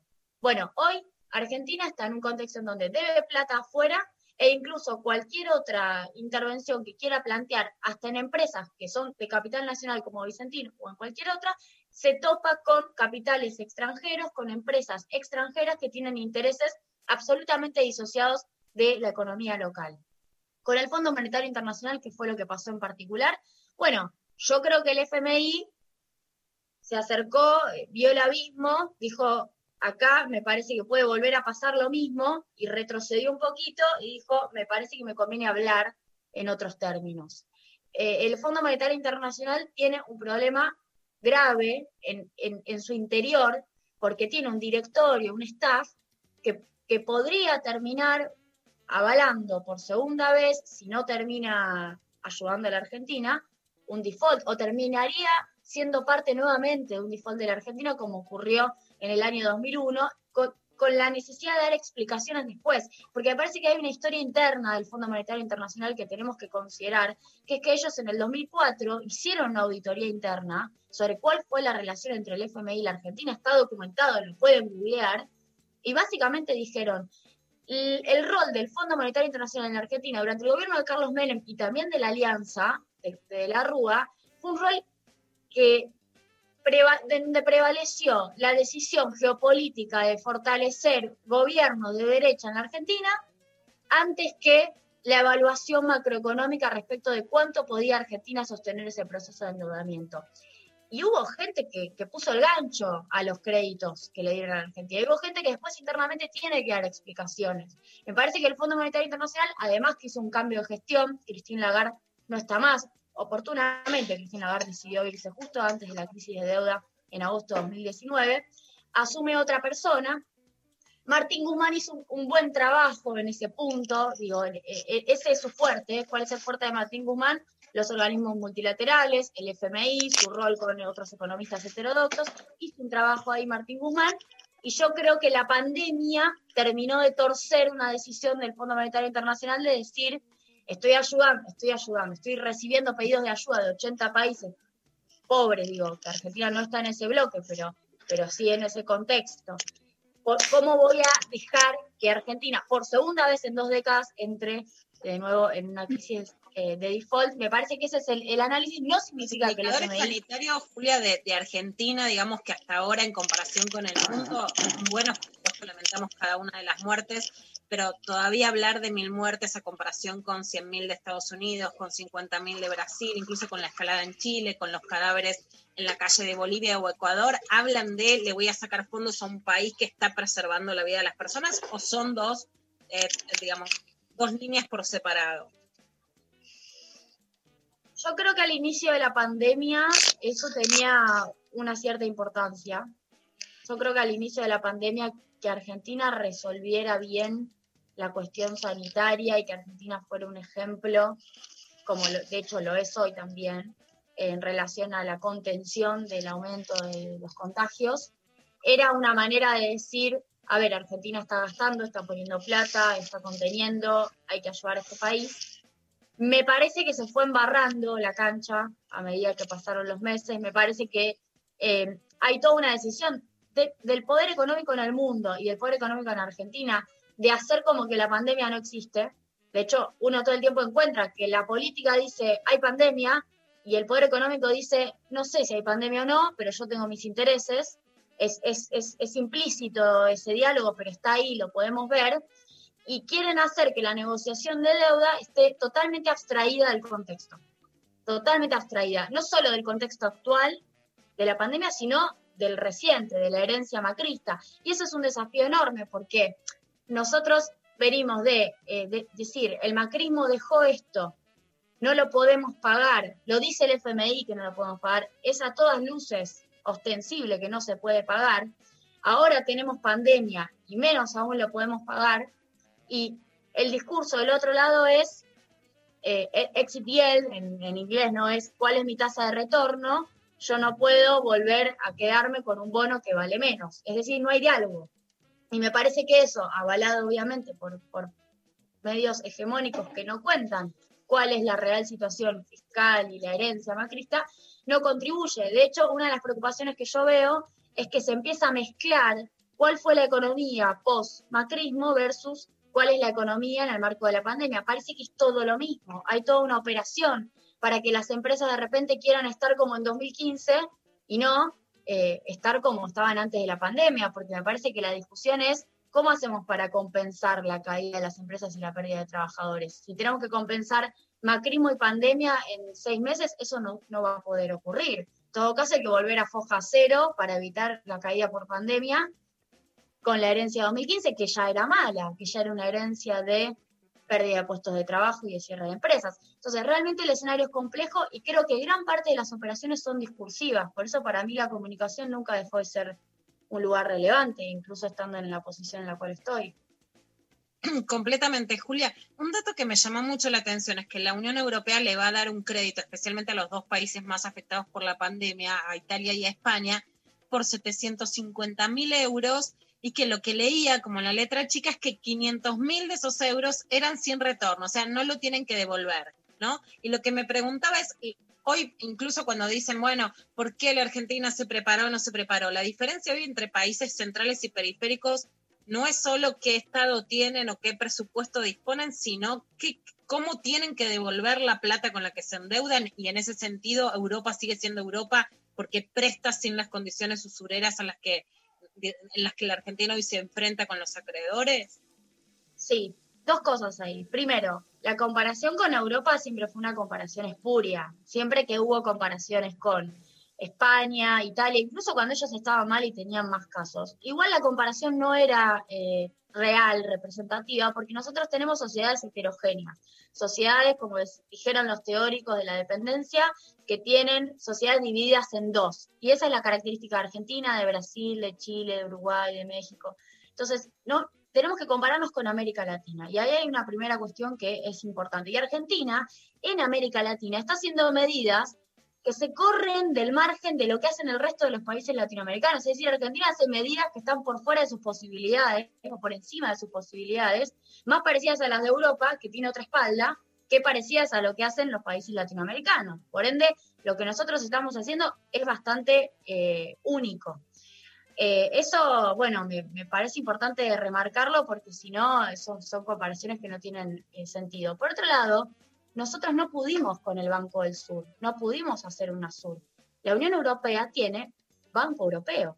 Y eso hay que plantearlo. Ellos tienen un banco común que los puede financiar. Por eso hicieron la unión comercial, aduanera, tienen la misma moneda, con todo lo que ha significado incluso en pérdida de autonomía. Pero para estos casos, ellos tienen un banco. Pueden ir a tocarle la puerta a alguien por fuera de su estado cuando existió el proyecto de, Banco del Sur, impulsado por Chávez, por Lula, por Néstor Kirchner, por Cristina, por Evo Morales, por Correa, bueno, esa era la idea, que los estados pudieran tocarle la puerta a un banco eh, del sur que te pudiera, en este contexto de crisis, dar una respuesta contracíclica. América Latina no tiene eso, porque no pudo prosperar su proceso de unificación e integración como si prosperó el europeo. Y me parece que es un momento para marcarlo. Bueno, acá se cortó un proceso de integración que podría haber sido útil en este contexto y se cortó por hubo decisiones políticas de distintos gobiernos de cortarlo.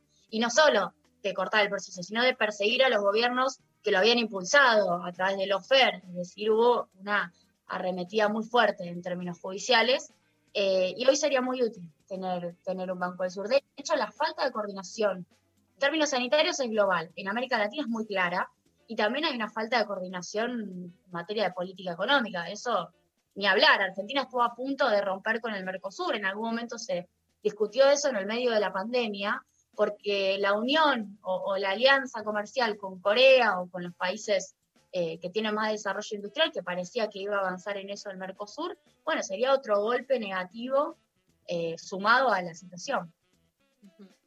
Y la crisis global de la economía, más allá de lo que está pasando, especialmente en la Argentina, y más allá de la cuarentena, ¿no? Que se puede extender, que estamos en un pico de casos, ¿no? Pero más allá de la cuarentena, ¿cómo puede seguir para, para la Argentina y cómo puede la Argentina verse afectada además por la crisis global de desempleo, de aumento de la pobreza, de consumo, etcétera? Bueno, yo creo que Argentina este año va a tener indicadores muy negativos. Eh, ya se está hablando de caída de PBI de más del 6%. Eh, en algunos casos creo que depende de la extensión de las medidas de aislamiento o depende más bien de la duración de estos contagios en pandemia. Eh, puede llegar a ser 8% la caída. Para Argentina la comparación es con el 2002, para el resto del mundo la comparación es con el 2009. Argentina, como en el 2009 pudo resolver con medidas contracíclicas, no tuvo en el 2009 una caída tan significativa, entonces nuestro parangón es 2002, en donde se cayó 10%, aproximadamente, luego de una crisis orgánica de un sistema que llevaba 30 años, que era la valorización financiera, pero esa es nuestra comparación. Y la tasa de desocupación también va a encontrar un parangón con ese momento.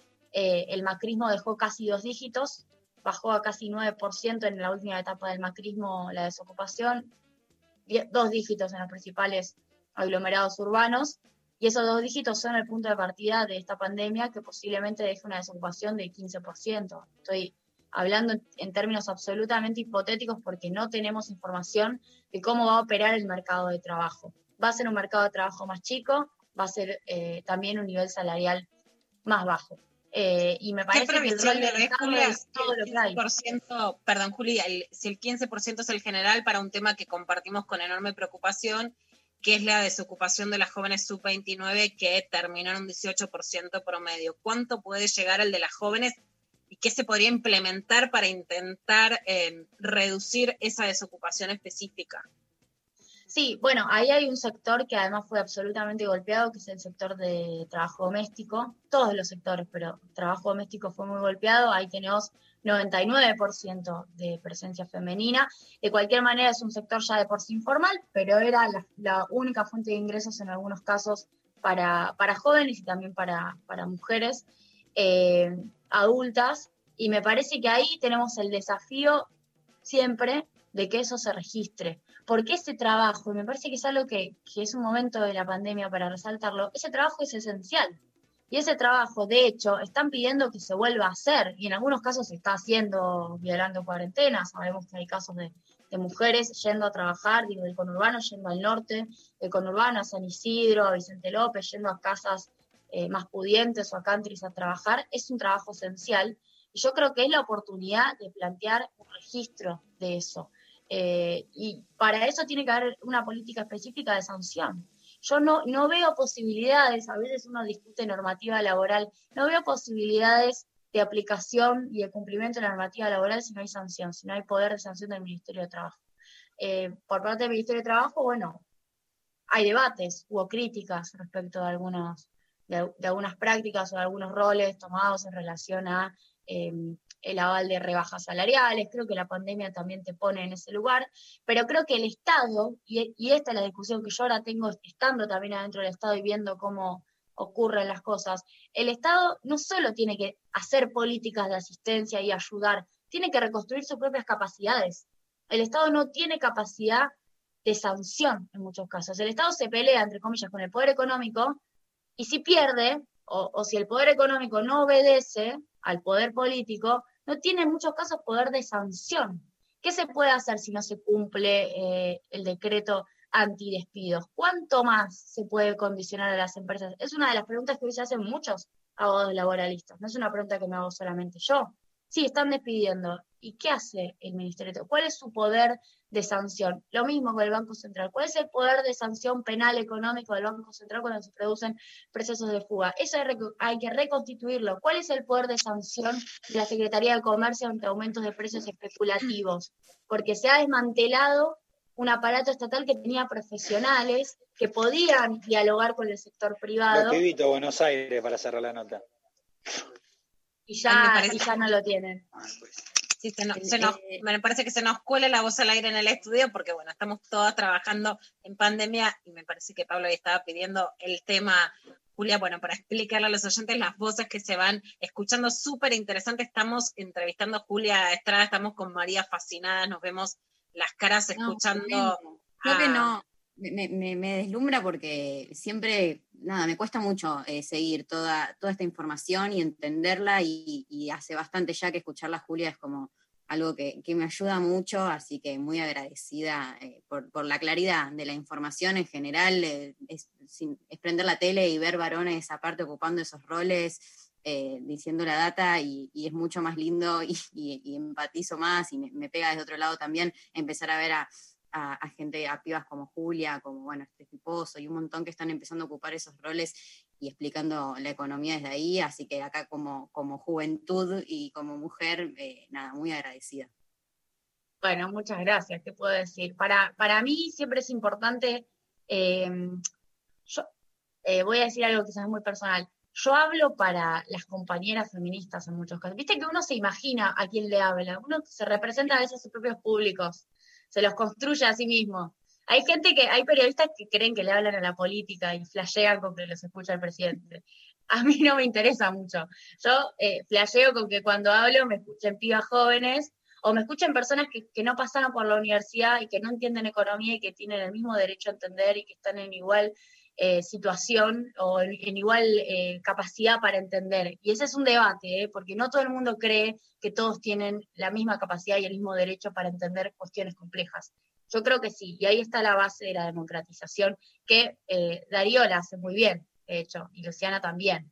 Parece que eh, democratizar tiene primero que tener la semilla de creer que se puede democratizar, porque si no es falso, si no hay una idea de élite, de los que entendemos, los que pasamos por la universidad, luego los que en todo caso tendrán que escucharnos y seguirnos sin capacidad reflexiva. Completamente, Julia. Y hay una pregunta que, me interesa mucho, digamos, para adentrarnos en el caso Vicentín, pero para pensarlo como ejemplo de política. ¿Cuán reducida está la posibilidad de autonomía de decisión política de un gobierno votado democráticamente cuando decís, hay una conferencia de prensa, voy a expropiar Vicentín, hoy es no se expropia Vicentín. Seguramente desde el punto de vista político, de la cintura política, si tenés un banderazo, estás en medio de una pandemia, tenés una cuarentena con gente encerrada, encerrada hay un clima, digamos, de, de humor social que se va poniendo más caldeado, a lo mejor es una medida política acertada ir para atrás y ser flexibles. Pero la preocupación más allá de la medida sobre Vicentín es, hoy las democracias le dan a los gobiernos autonomía para decidir políticamente o en la Argentina no se puede hablar de un impuesto a la riqueza, de una retención a la soja, de una expropiación de una empresa que enseguida te tenés que ir para atrás y está perdida la autonomía sobre la economía. Sí, yo voy a citar algo que siempre dice Cristina, lo dijo en su libro también. Ella dijo, cuando yo fui presidenta, yo sentía que tenía el 25% del control de la economía. ¿Por qué? Porque el sentido común cree que el presidente maneja la economía, no solo el sentido común. Nos hacen creer que el presidente maneja todo, que el presidente maneja la inflación, por ejemplo, el presidente maneja lo- los precios, los salarios. En realidad, Hacienda, el Ministerio de Hacienda y el Banco Central, que son los dos grandes resortes, luego sí, Ministerio de Trabajo puede ser parte de la coordinación salarial, pero ni siquiera, lo que manejan son algunos precios o algunas variables de referencia. Te fijan la tasa, te fijan el tipo de cambio, te fijan, entre comillas, el tipo de cambio, porque ese tipo de cambio finalmente termina siendo negociado con sectores del poder económico. Eh, pueden entregar créditos, pero también con, con muchas presiones respecto a quién se lo entrega. Digo, pueden fijar algunas variables. La economía en Argentina, 2020, y en el mundo, es privada, no es pública, es privada. De hecho, el proceso de privatizaciones, yo siempre digo, de la década de los 90, lo que terminó generando fue más que la pérdida de, plata del, capital estatal, sino la pérdida de incidencia del Estado sobre las decisiones económicas, que es lo más importante. Por eso, lo que se habla de Vicentín como, empresa testigo es más parecido a lo que había en las lo que había cuando el Estado no había privatizado todavía con eh, bueno, IPF ahora es, nueva estatal, pero por ejemplo considerar que ahora es de Techin, que era la empresa siderúrgica del Estado que fundía acero, que fue Somisa privatizada en 1992, bueno, eso era lo más parecido que había. A mí me parece importante reflejar que el Estado no maneja la totalidad de la economía, que la economía es privada, la manejan eh, las empresas privadas y que eh, ese escenario da concentración, oligopolización y extranjerización. Quizás cansa, quizás para algunos suena hasta medio cliché, medio como connotación marxista, que siempre buscamos alguna explicación medio estratosférica para, pero es así, digo, una, una fisonomía de la economía que se modificó. Las privatizaciones se dirigieron a eso. Y hablando de deuda, la deuda fue eh, el condicionante para que las privatizaciones se hicieran a inicio de la década de los 90, porque con la plata de las privatizaciones se canceló deuda. Por eso hay una relación muy estrecha entre acreedores externos y capital extranjero aunque uno sea la economía real y aunque el otro sea el sector financiero. Finalmente lo que hay es un condicionamiento de la autonomía del Estado. Yo creo que en el caso Vicentín, eh, posiblemente en algún momento el presidente lo dijo, una, una cierta subestimación o una, una cierta creencia de que no iba a ser tan fuerte la reacción. También es cierto que hay una muy buena imagen positiva del presidente, hay un contexto en donde eh, a pesar incluso de la situación actual, hay un aval a la gestión muy importante y eso está muy bien. Es un presidente que acaba de asumir con un frente que muy pocas veces en la historia argentina se ha dado de una manera tan amplia. El frente de todos incluye a gran parte de la clase política, quedan muy, muy pocos fuera.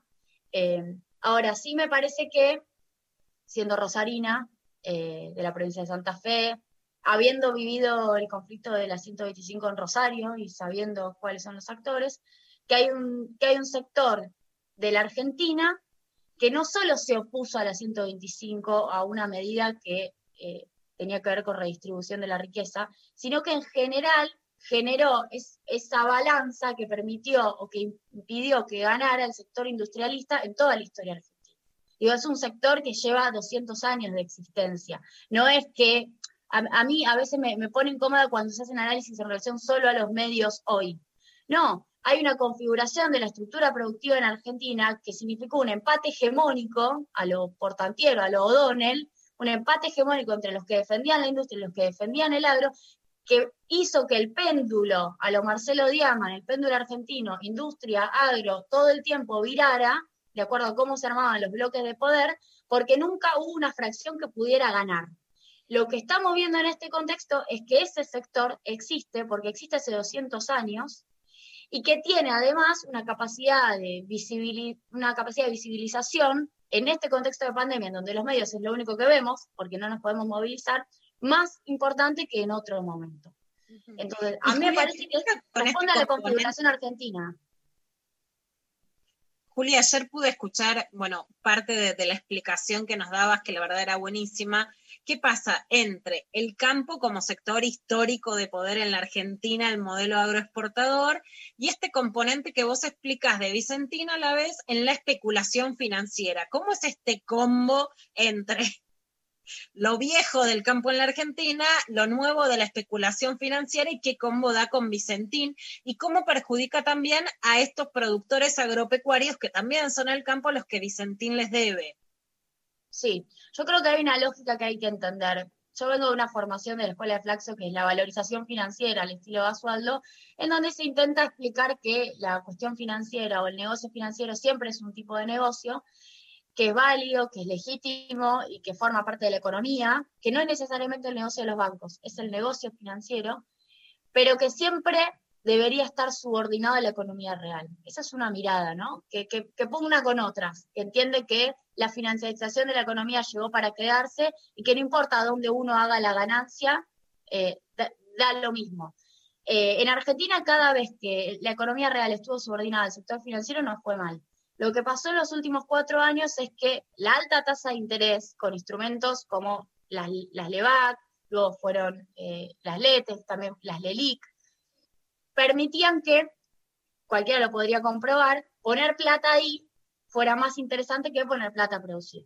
Paradójicamente, eso comparado con una pyme, una pyme que invertía en, en LEVAC versus una pyme que invertía en ampliar su capacidad productiva, era evidente que le convenía poner plata en LEVAC. Ahora, el agro, paradójicamente, es el sector más rentable y más dinámico de toda la economía argentina, sobre todo el agro de la zona núcleo, Santa Fe, Cór- sobre Santa Fe, Córdoba, eh, provincia de Buenos Aires. Así todo, el negocio financiero le ganó al negocio de la venta de commodities agrícolas para exportación, que posiblemente sea el, el más rentable junto con, si querés, vaca muerta, durante la etapa anterior algunos sectores de vaca muerta. Entonces, ¿qué se hacía? ¿Cómo funciona la venta del grano? Me parece importante explicarla. El productor tiene menos poder relativo que su cadena de intermediación. Es importante entender cómo funcionan las cadenas. El productor, en muchos casos, es un pequeño productor que produce, por eso me parece que hay que traerlo para acá, porque son los aliados en este contexto, porque fueron los estafados por Vicentín, que como necesita la plata para la próxima cosecha y necesita en algún punto liberar su campo, porque no puede dejar, dejar la soja en un silo bolsa es caro, ¿eh? No lo puede hacer cualquiera, lo hace el grande. O dejar la soja en un acopio privado también tiene su precio. Entonces le entregan la soja, el grano o el trigo al corredor de granos, que genera un mecanismo de correacopio, que en algunos casos de Rosario, no digo en todos, fueron empresas que tomaban la soja, la vendían, por ejemplo, a Vicentín, Vicentín hacía negocio financiero con esa plata del productor y luego, si el negocio financiero salía mal, terminaba, bueno, fumándose la plata del productor, por decirlo en criollo. Y si salía bien, ganaba mucha más plata, le pagaba al productor solo el valor de la soja y la diferencia se la quedaba, en este caso, Vicentín. Entonces, ahí me parece que lo que hay es una mezcla entre la el valor de la tonelada de soja, que ya es altísimo, más el plus por algún rendimiento financiero que se le agregaba a esa plata durante un cierto tiempo. De hecho, el productor entrega la soja en un mes del año y, se ve, y le deja la plata para rendir durante seis meses, cuatro, cinco, seis meses. Es decir, hay mucho tiempo en donde se puede usar la plata. Al punto tal que hubo conflictos porque los puertos, el puerto de Rosario, hacía algo parecido. Digo, intentaba retener la exportación de soja para seguir moviendo la plata de los productores y que el cupo del puerto no se ocupe y no se exporte para poder seguir haciendo plata y luego sí, una vez que tuviera suficiente rendimiento, dejaba la exportación. ¿Qué es lo que pasó? Crisis del dólar el 12 de agosto de 2019, reperfilamiento de los instrumentos, paradójicamente, cuando Hernán Lacunza anuncia el famoso reperfilamiento de deuda en pesos, en pesos, termina perjudicando a toda la cadena de pagos de la cadena productiva en Argentina, incluyendo a estos eh, correacopios y a empresas como Vicentín que tenían la plata invertida en títulos públicos, la plata de los productores, un negocio habilitado por el macrismo en ese contexto. Bueno, empieza a, a- entrar en crisis la cadena de pagos, venden la soja de todos los productores y nunca se la pagan a los productores. Y empezaron a tener planificación en ese contexto de default, es lo que está intentando demostrar la IGJ con todos los análisis que está haciendo de los patrimonios, incluso de los directorios. ¿Por qué una planificación de default? Y porque no pensaba devolverla, estaban ya sabiendo que en algún momento iban a quebrar. Hicieron una fiesta, me cuentan los trabajadores y las trabajadoras aceiteras, hicieron una fiesta el primero de diciembre de 2019, cuatro o cinco días antes del estrés financiero, autodenominado por Vicentín, en donde los invitaron a todos, les pasaron un video en San Lorenzo hablando de lo bien que le iba a la empresa, y luego cin- cinco días después se enteran del estrés financiero prácticamente planificado. Incluso contrataron transportistas, eh, gente de, de carga en el puerto hasta el 10 de diciembre, días posteriores al estrés financiero, para que de noche, para que no los vieran de día, siguieran cargando trigo y soja, que eran los granos que todavía tenían de los productores, que nunca les pagaron, para que los terminaran de exportar. Es decir, todo indica que hubo una estafa, no solo, eh, es decir, dos cosas. Se combinó un negocio financiero asociado a los activos agrícolas que en el macrismo venía saliendo bien durante cuatro años hasta que salió mal, como este tipo de negocios apalancados en tasa, cuando la tasa de interés elevada era la herramienta para contener el dólar, porque el macrismo jamás quiso introducir control de cambios, entonces era obvio que en algún momento iba a estallar y estalló y tuvieron que poner control de cambios, finalmente, apalancado en tasa un negocio de activos agrícolas más la decisión de un directorio de una empresa de defaultear a todo su entramado productivo, 2.500 productores, entre productores y corredores agrícolas. Esas dos cosas tienen que mirarse, porque es un modelo de negocios y es una decisión empresarial, eh, bueno, que, que es inmoral, como dice el presidente Alberto Fernández. Eh, no, no es ético lo que hicieron, por decirlo en términos elegantes, ¿no? Juli, te hago la última pregunta porque, bueno, obviamente estamos fascinadas escuchándote, se va el programa, pero si crees que finalmente se va a dar marcha atrás en, en el proyecto de expropiación y si esto además va a incidir con el proyecto de impuesto o aporte excepcional a las grandes fortunas por, para evitar, digamos, el clima político en donde lo que se está diciendo es te pueden expropiar lo que tenés, esto es Venezuela, ¿no? Van, van por todo. Bueno, a ver, yo creo que eh, una, una derrota, entre comillas, o, o no lograr este plan B, porque ahora vamos, se va por el plan B, que es una intervención, participación en- vía participación en el concurso, eh, y que, que el Estado logre algún tipo de mayoría accionaria. Hay que ver si esa mayoría es posible de lograr. Hay, que, hay deuda de AFIP, hay deuda de productores, más la deuda con el Banco Nación, habría que sumar y ver cuánto da.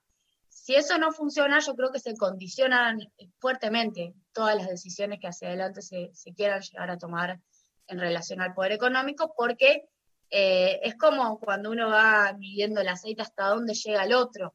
Si uno abandona un proyecto de este tipo, en donde, a mi criterio, está todo dado para que el Estado se haga cargo de la empresa, no solo por una cuestión de eh, que los los directorios actuales se tienen que correr y tiene que asumir el Estado, sino porque el Estado es la única garantía de que cobren todos esos trabajadores y todos los productores.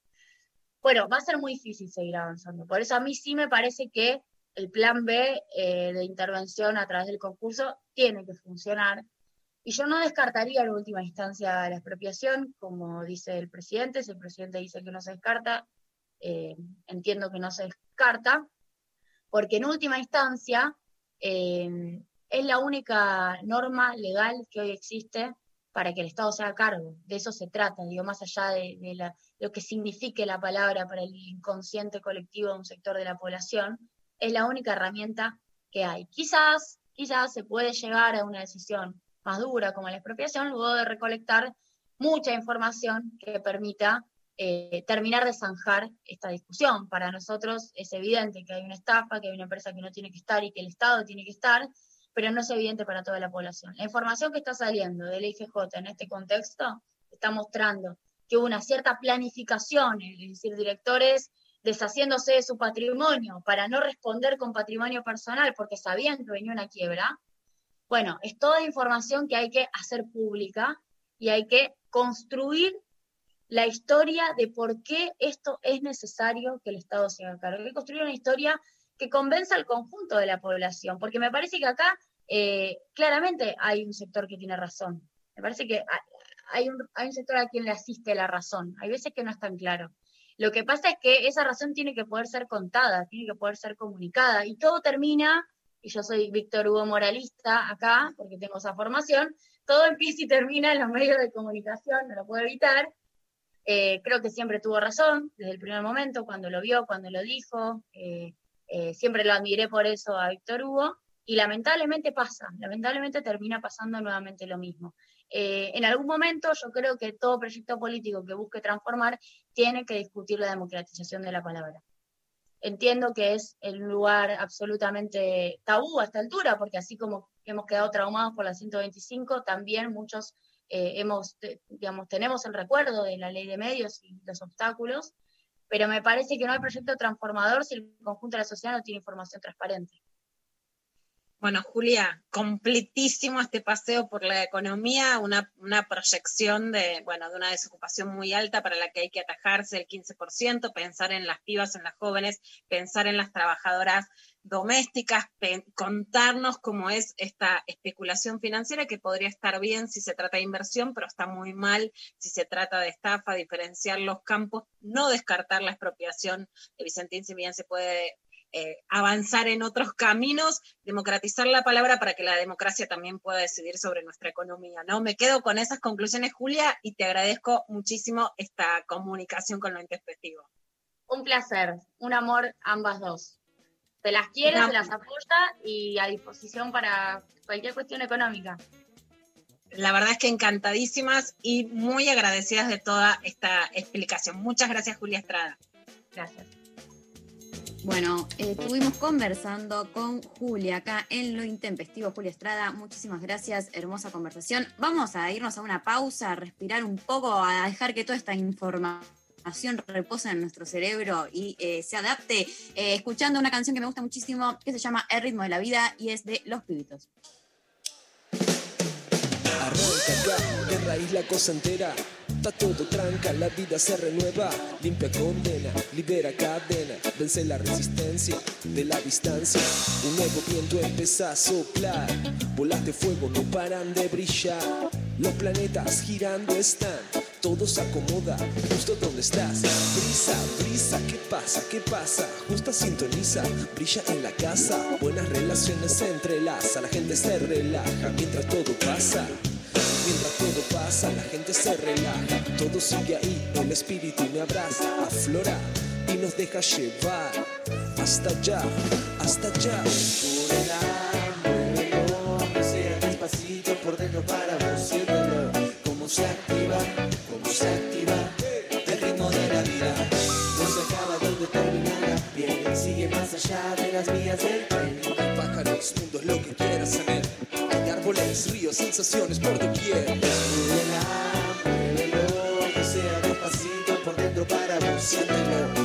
se activa, cómo se activa el ritmo de la vida.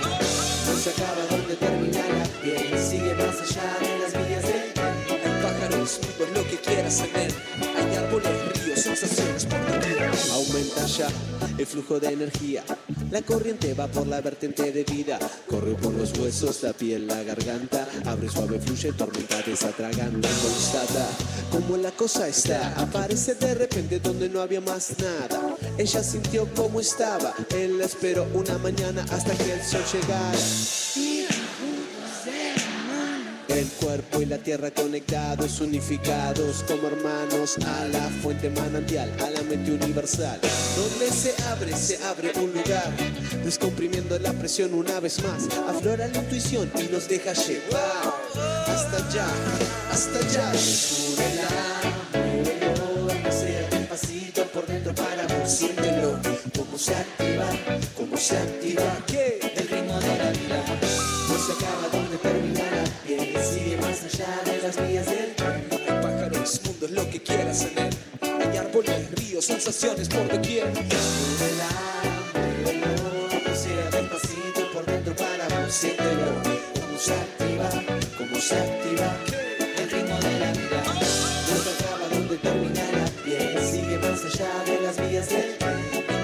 Mundos, lo que quieras él. Hay árboles, ríos, sensaciones por doquier.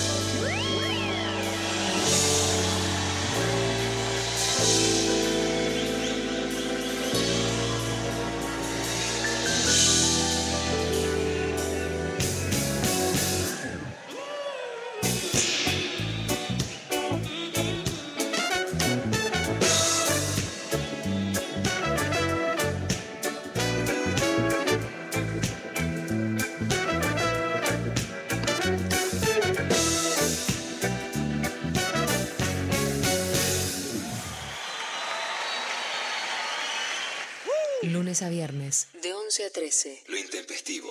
Darío Stanraiver. Luciana Pecker. María Stanraiver.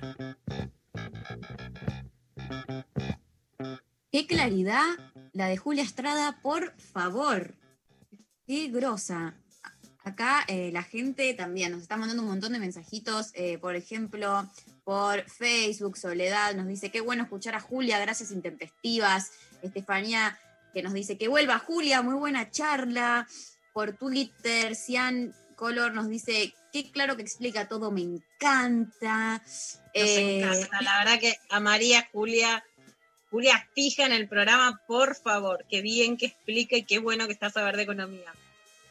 Totalmente. Yo que de verdad siempre es como, eh, me angustia en general el tema porque me cuesta mucho entenderlo eh, y siento que es en parte un poco como, bueno, algo de lo que decía Julia, ¿no? De, cómo se da la información y, cómo se piensa eh, eh, acerca, digo, cómo los que tienen la información y los que tienen la sabiduría eh, interpretan a, los que la tenemos que escuchar, ¿no? Y, en la medida que no, no nos piensen como destinatarios o, o, eh, eh, nada, posibles, eh, es muy difícil que entendamos algo. Así que en ese sentido, amarla. Eh, acá por WhatsApp nos mandan, increíble escuchar a Julia, súper clara, no puedo creer entender la economía. Eh, chicas, la columna de Sol, la comunicación con Julia, son grosas, las amo mucho desde Calamuchita, Córdoba. Bueno, un saludo. Besos a Calamuchita. Un, un super programa de super pibas poderosas, ¿eh? No, no, no, no, el, mejor, eh, te digo, estoy prendida a fuego. eh, Vamos, voy a- Mari. quedo arriba todo el día.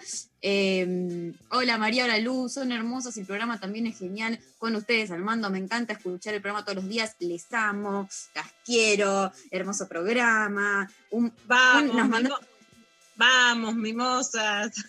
sí, nos mandaron un sticker que ahora te lo voy a reenviar, hermoso, de un montón de mujeres abrazándose y dice abrazos Ororo, hermoso. Bueno, muchísimas gracias por sus mensajes, la verdad, eh, un programón. Este, acá llegó otro mensaje por Facebook de Karina que dice, me encanta escuchar a Julia, ¿cuánto para revisar? Quiero escucharla nuevamente y seguir aprendiendo. Bueno, ya la estaremos consultando, Ya seguramente. la vamos, la vamos a llamar de nuevo, ¿no? Esta, esta no es una cita fugaz, esto va a ser un amor.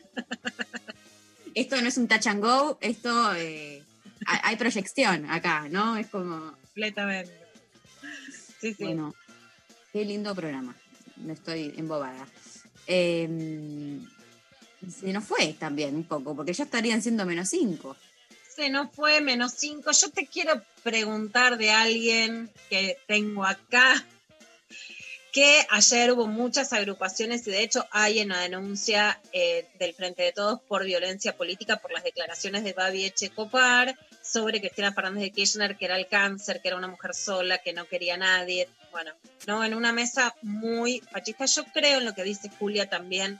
eh, más allá de una ley de medios, ¿no? que puede ser mucho más compleja la discusión, yo creo que sí se necesita una política comunicacional pública, por un lado, y una política también de, digamos, de, los medios de comunicación que están de fomentar la mejor comunicación posible, porque, por ejemplo, la televisión, que en la cuarentena se volvió mucho más mirada, porque obviamente la gente está en sus casas, tiene un regreso dinosaurico a más no poder y en donde, de hecho, a pesar de que hay, nunca es contra las que hay, las mujeres, las disidencias, voces alternativas, hay algunas, pero son muy difíciles y el mensaje hegemónico es cada vez más conservador, ¿no? ¿Qué pasó, Mari? Un poquito de lo que ibas a contar con Sí. eh, la secuencia de Babi Echecopar. Sí, eh, tenemos un recorte, parece que va bien su programa, hizo alusión y se retractó de alguna manera un poco sobre sus dichos en la noche de Mirta Legrand, que habíamos escuchado en el día de ayer. Vamos a escuchar lo que dijo eh, Babi Echecopar. Me arrepentí de esa frase por mi hijo y por y por Cristina. porque la verdad me fui. por- ah, lo que pasa es que a veces yo quiero significar el daño que nos hace su maldad.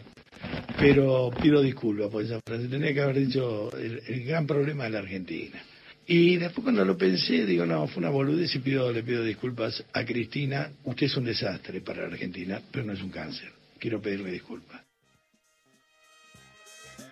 Bueno, así se retractaba Babi después de también, digo, una repercusión muy grande, como que hay que ver si no hubiese saltado tanto, eh, ¿no? En, en- redes y en un montón de lugares el repudio hacia su frase, hay que ver si se hubiese comportado de la misma manera, no lo sabemos, yo creo que en estos casos de verdad influye mucho cómo, cómo pega en Twitter, en redes y en general en, en un montón de, de medios como nosotros ayer acá repudiándolo y en un montón de lugares que también lo levantaron, eh, pone en evidencia que uno, sobre todo alguien con, con- con el nivel de llegada que tiene Babi, nos guste o no, eh, no puede decir cualquier cosa, ¿no? Entonces, bueno, ahí tenemos eh, su arrepentimiento que dijo el día de ayer eh, en su programa.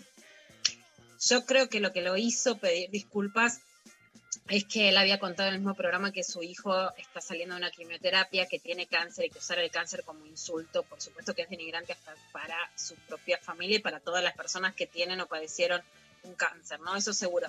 También hay una denuncia en la Defensoría del Público. Lo que hay que decir, Mari, desde el punto de vista de la comunicación, que va a tener, por supuesto, una embestida cuando eso suceda, es que la Defensoría del Público tuvo durante el kirchnerismo eh, como representante a Cintia Otaviano y después tuvo durante el macrismo, digamos, una siesta muy larga y ahora fue designada Miriam Lewin, que es una periodista con mucha trayectoria en, en- en Telenoche, que también fue militante. Estoy segura que va a haber una gran embestida también contra lo que haga la Defensoría del Público, pero de hecho tanto las declaraciones de Fernando Burlando en Canal 13 como ahora las declaraciones de Babi Echecopar tienen una denuncia en la Defensoría del Público. Se ve un panorama de reactivación, que además lo que es muy interesante que se había hecho antes es que esa reactivación no es ni censura, eh, ni penas, pero sí es un diálogo con los contenidos con la televisión. Yo creo que ojalá que vuelva, aun cuando hay que agarrarse a la embestida, que lo van a tomar como si ahora el Estado fuera ¿no? a, a- sacarle también, ya me la veo venir, ¿no? Ahora el Estado va a ser un Estado autoritario que les va a sacar la radio y la televisión por, por esta intervención, pero bueno, sí se puede abrir una ventana en donde por lo menos haya un diálogo sobre los dichos que se emiten en la televisión. Lo que es claro es que la televisión sola no cambia, ¿no? Este, al contrario, vuelve para atrás. Clarísimo. Veremos cómo, cómo avanza y cómo se termina de desarrollar todo este tema. Se nos fue el programa, siendo el I59. eh, agradecemos a todo el equipo de Lo Intempestivo, como siempre, a la radio. Eh, volveremos el día de mañana, ya con el equipo de nuevo completo. Eh, bueno, gracias, Lula. Hoy operó Ulises, ¿no? Lo estuvimos viendo ahí al lado de, de Pablo, Sofía Cornell, a Lali Romolá, Pablo González ahí desde, desde el estudio. Nos vemos mañana con Darío y quienes hacían el taller de él en el Conex lo pueden encontrar ahí. Ya mañana con Dari, que lo queremos mucho, lo vamos a llenar de sorpresas y le bancamos con este programa de pibas a full hoy. Hermoso. Nos vamos escuchando a Fito Paez haciendo Polaroid de locura ordinaria. Nos reencontramos mañana. Hasta luego.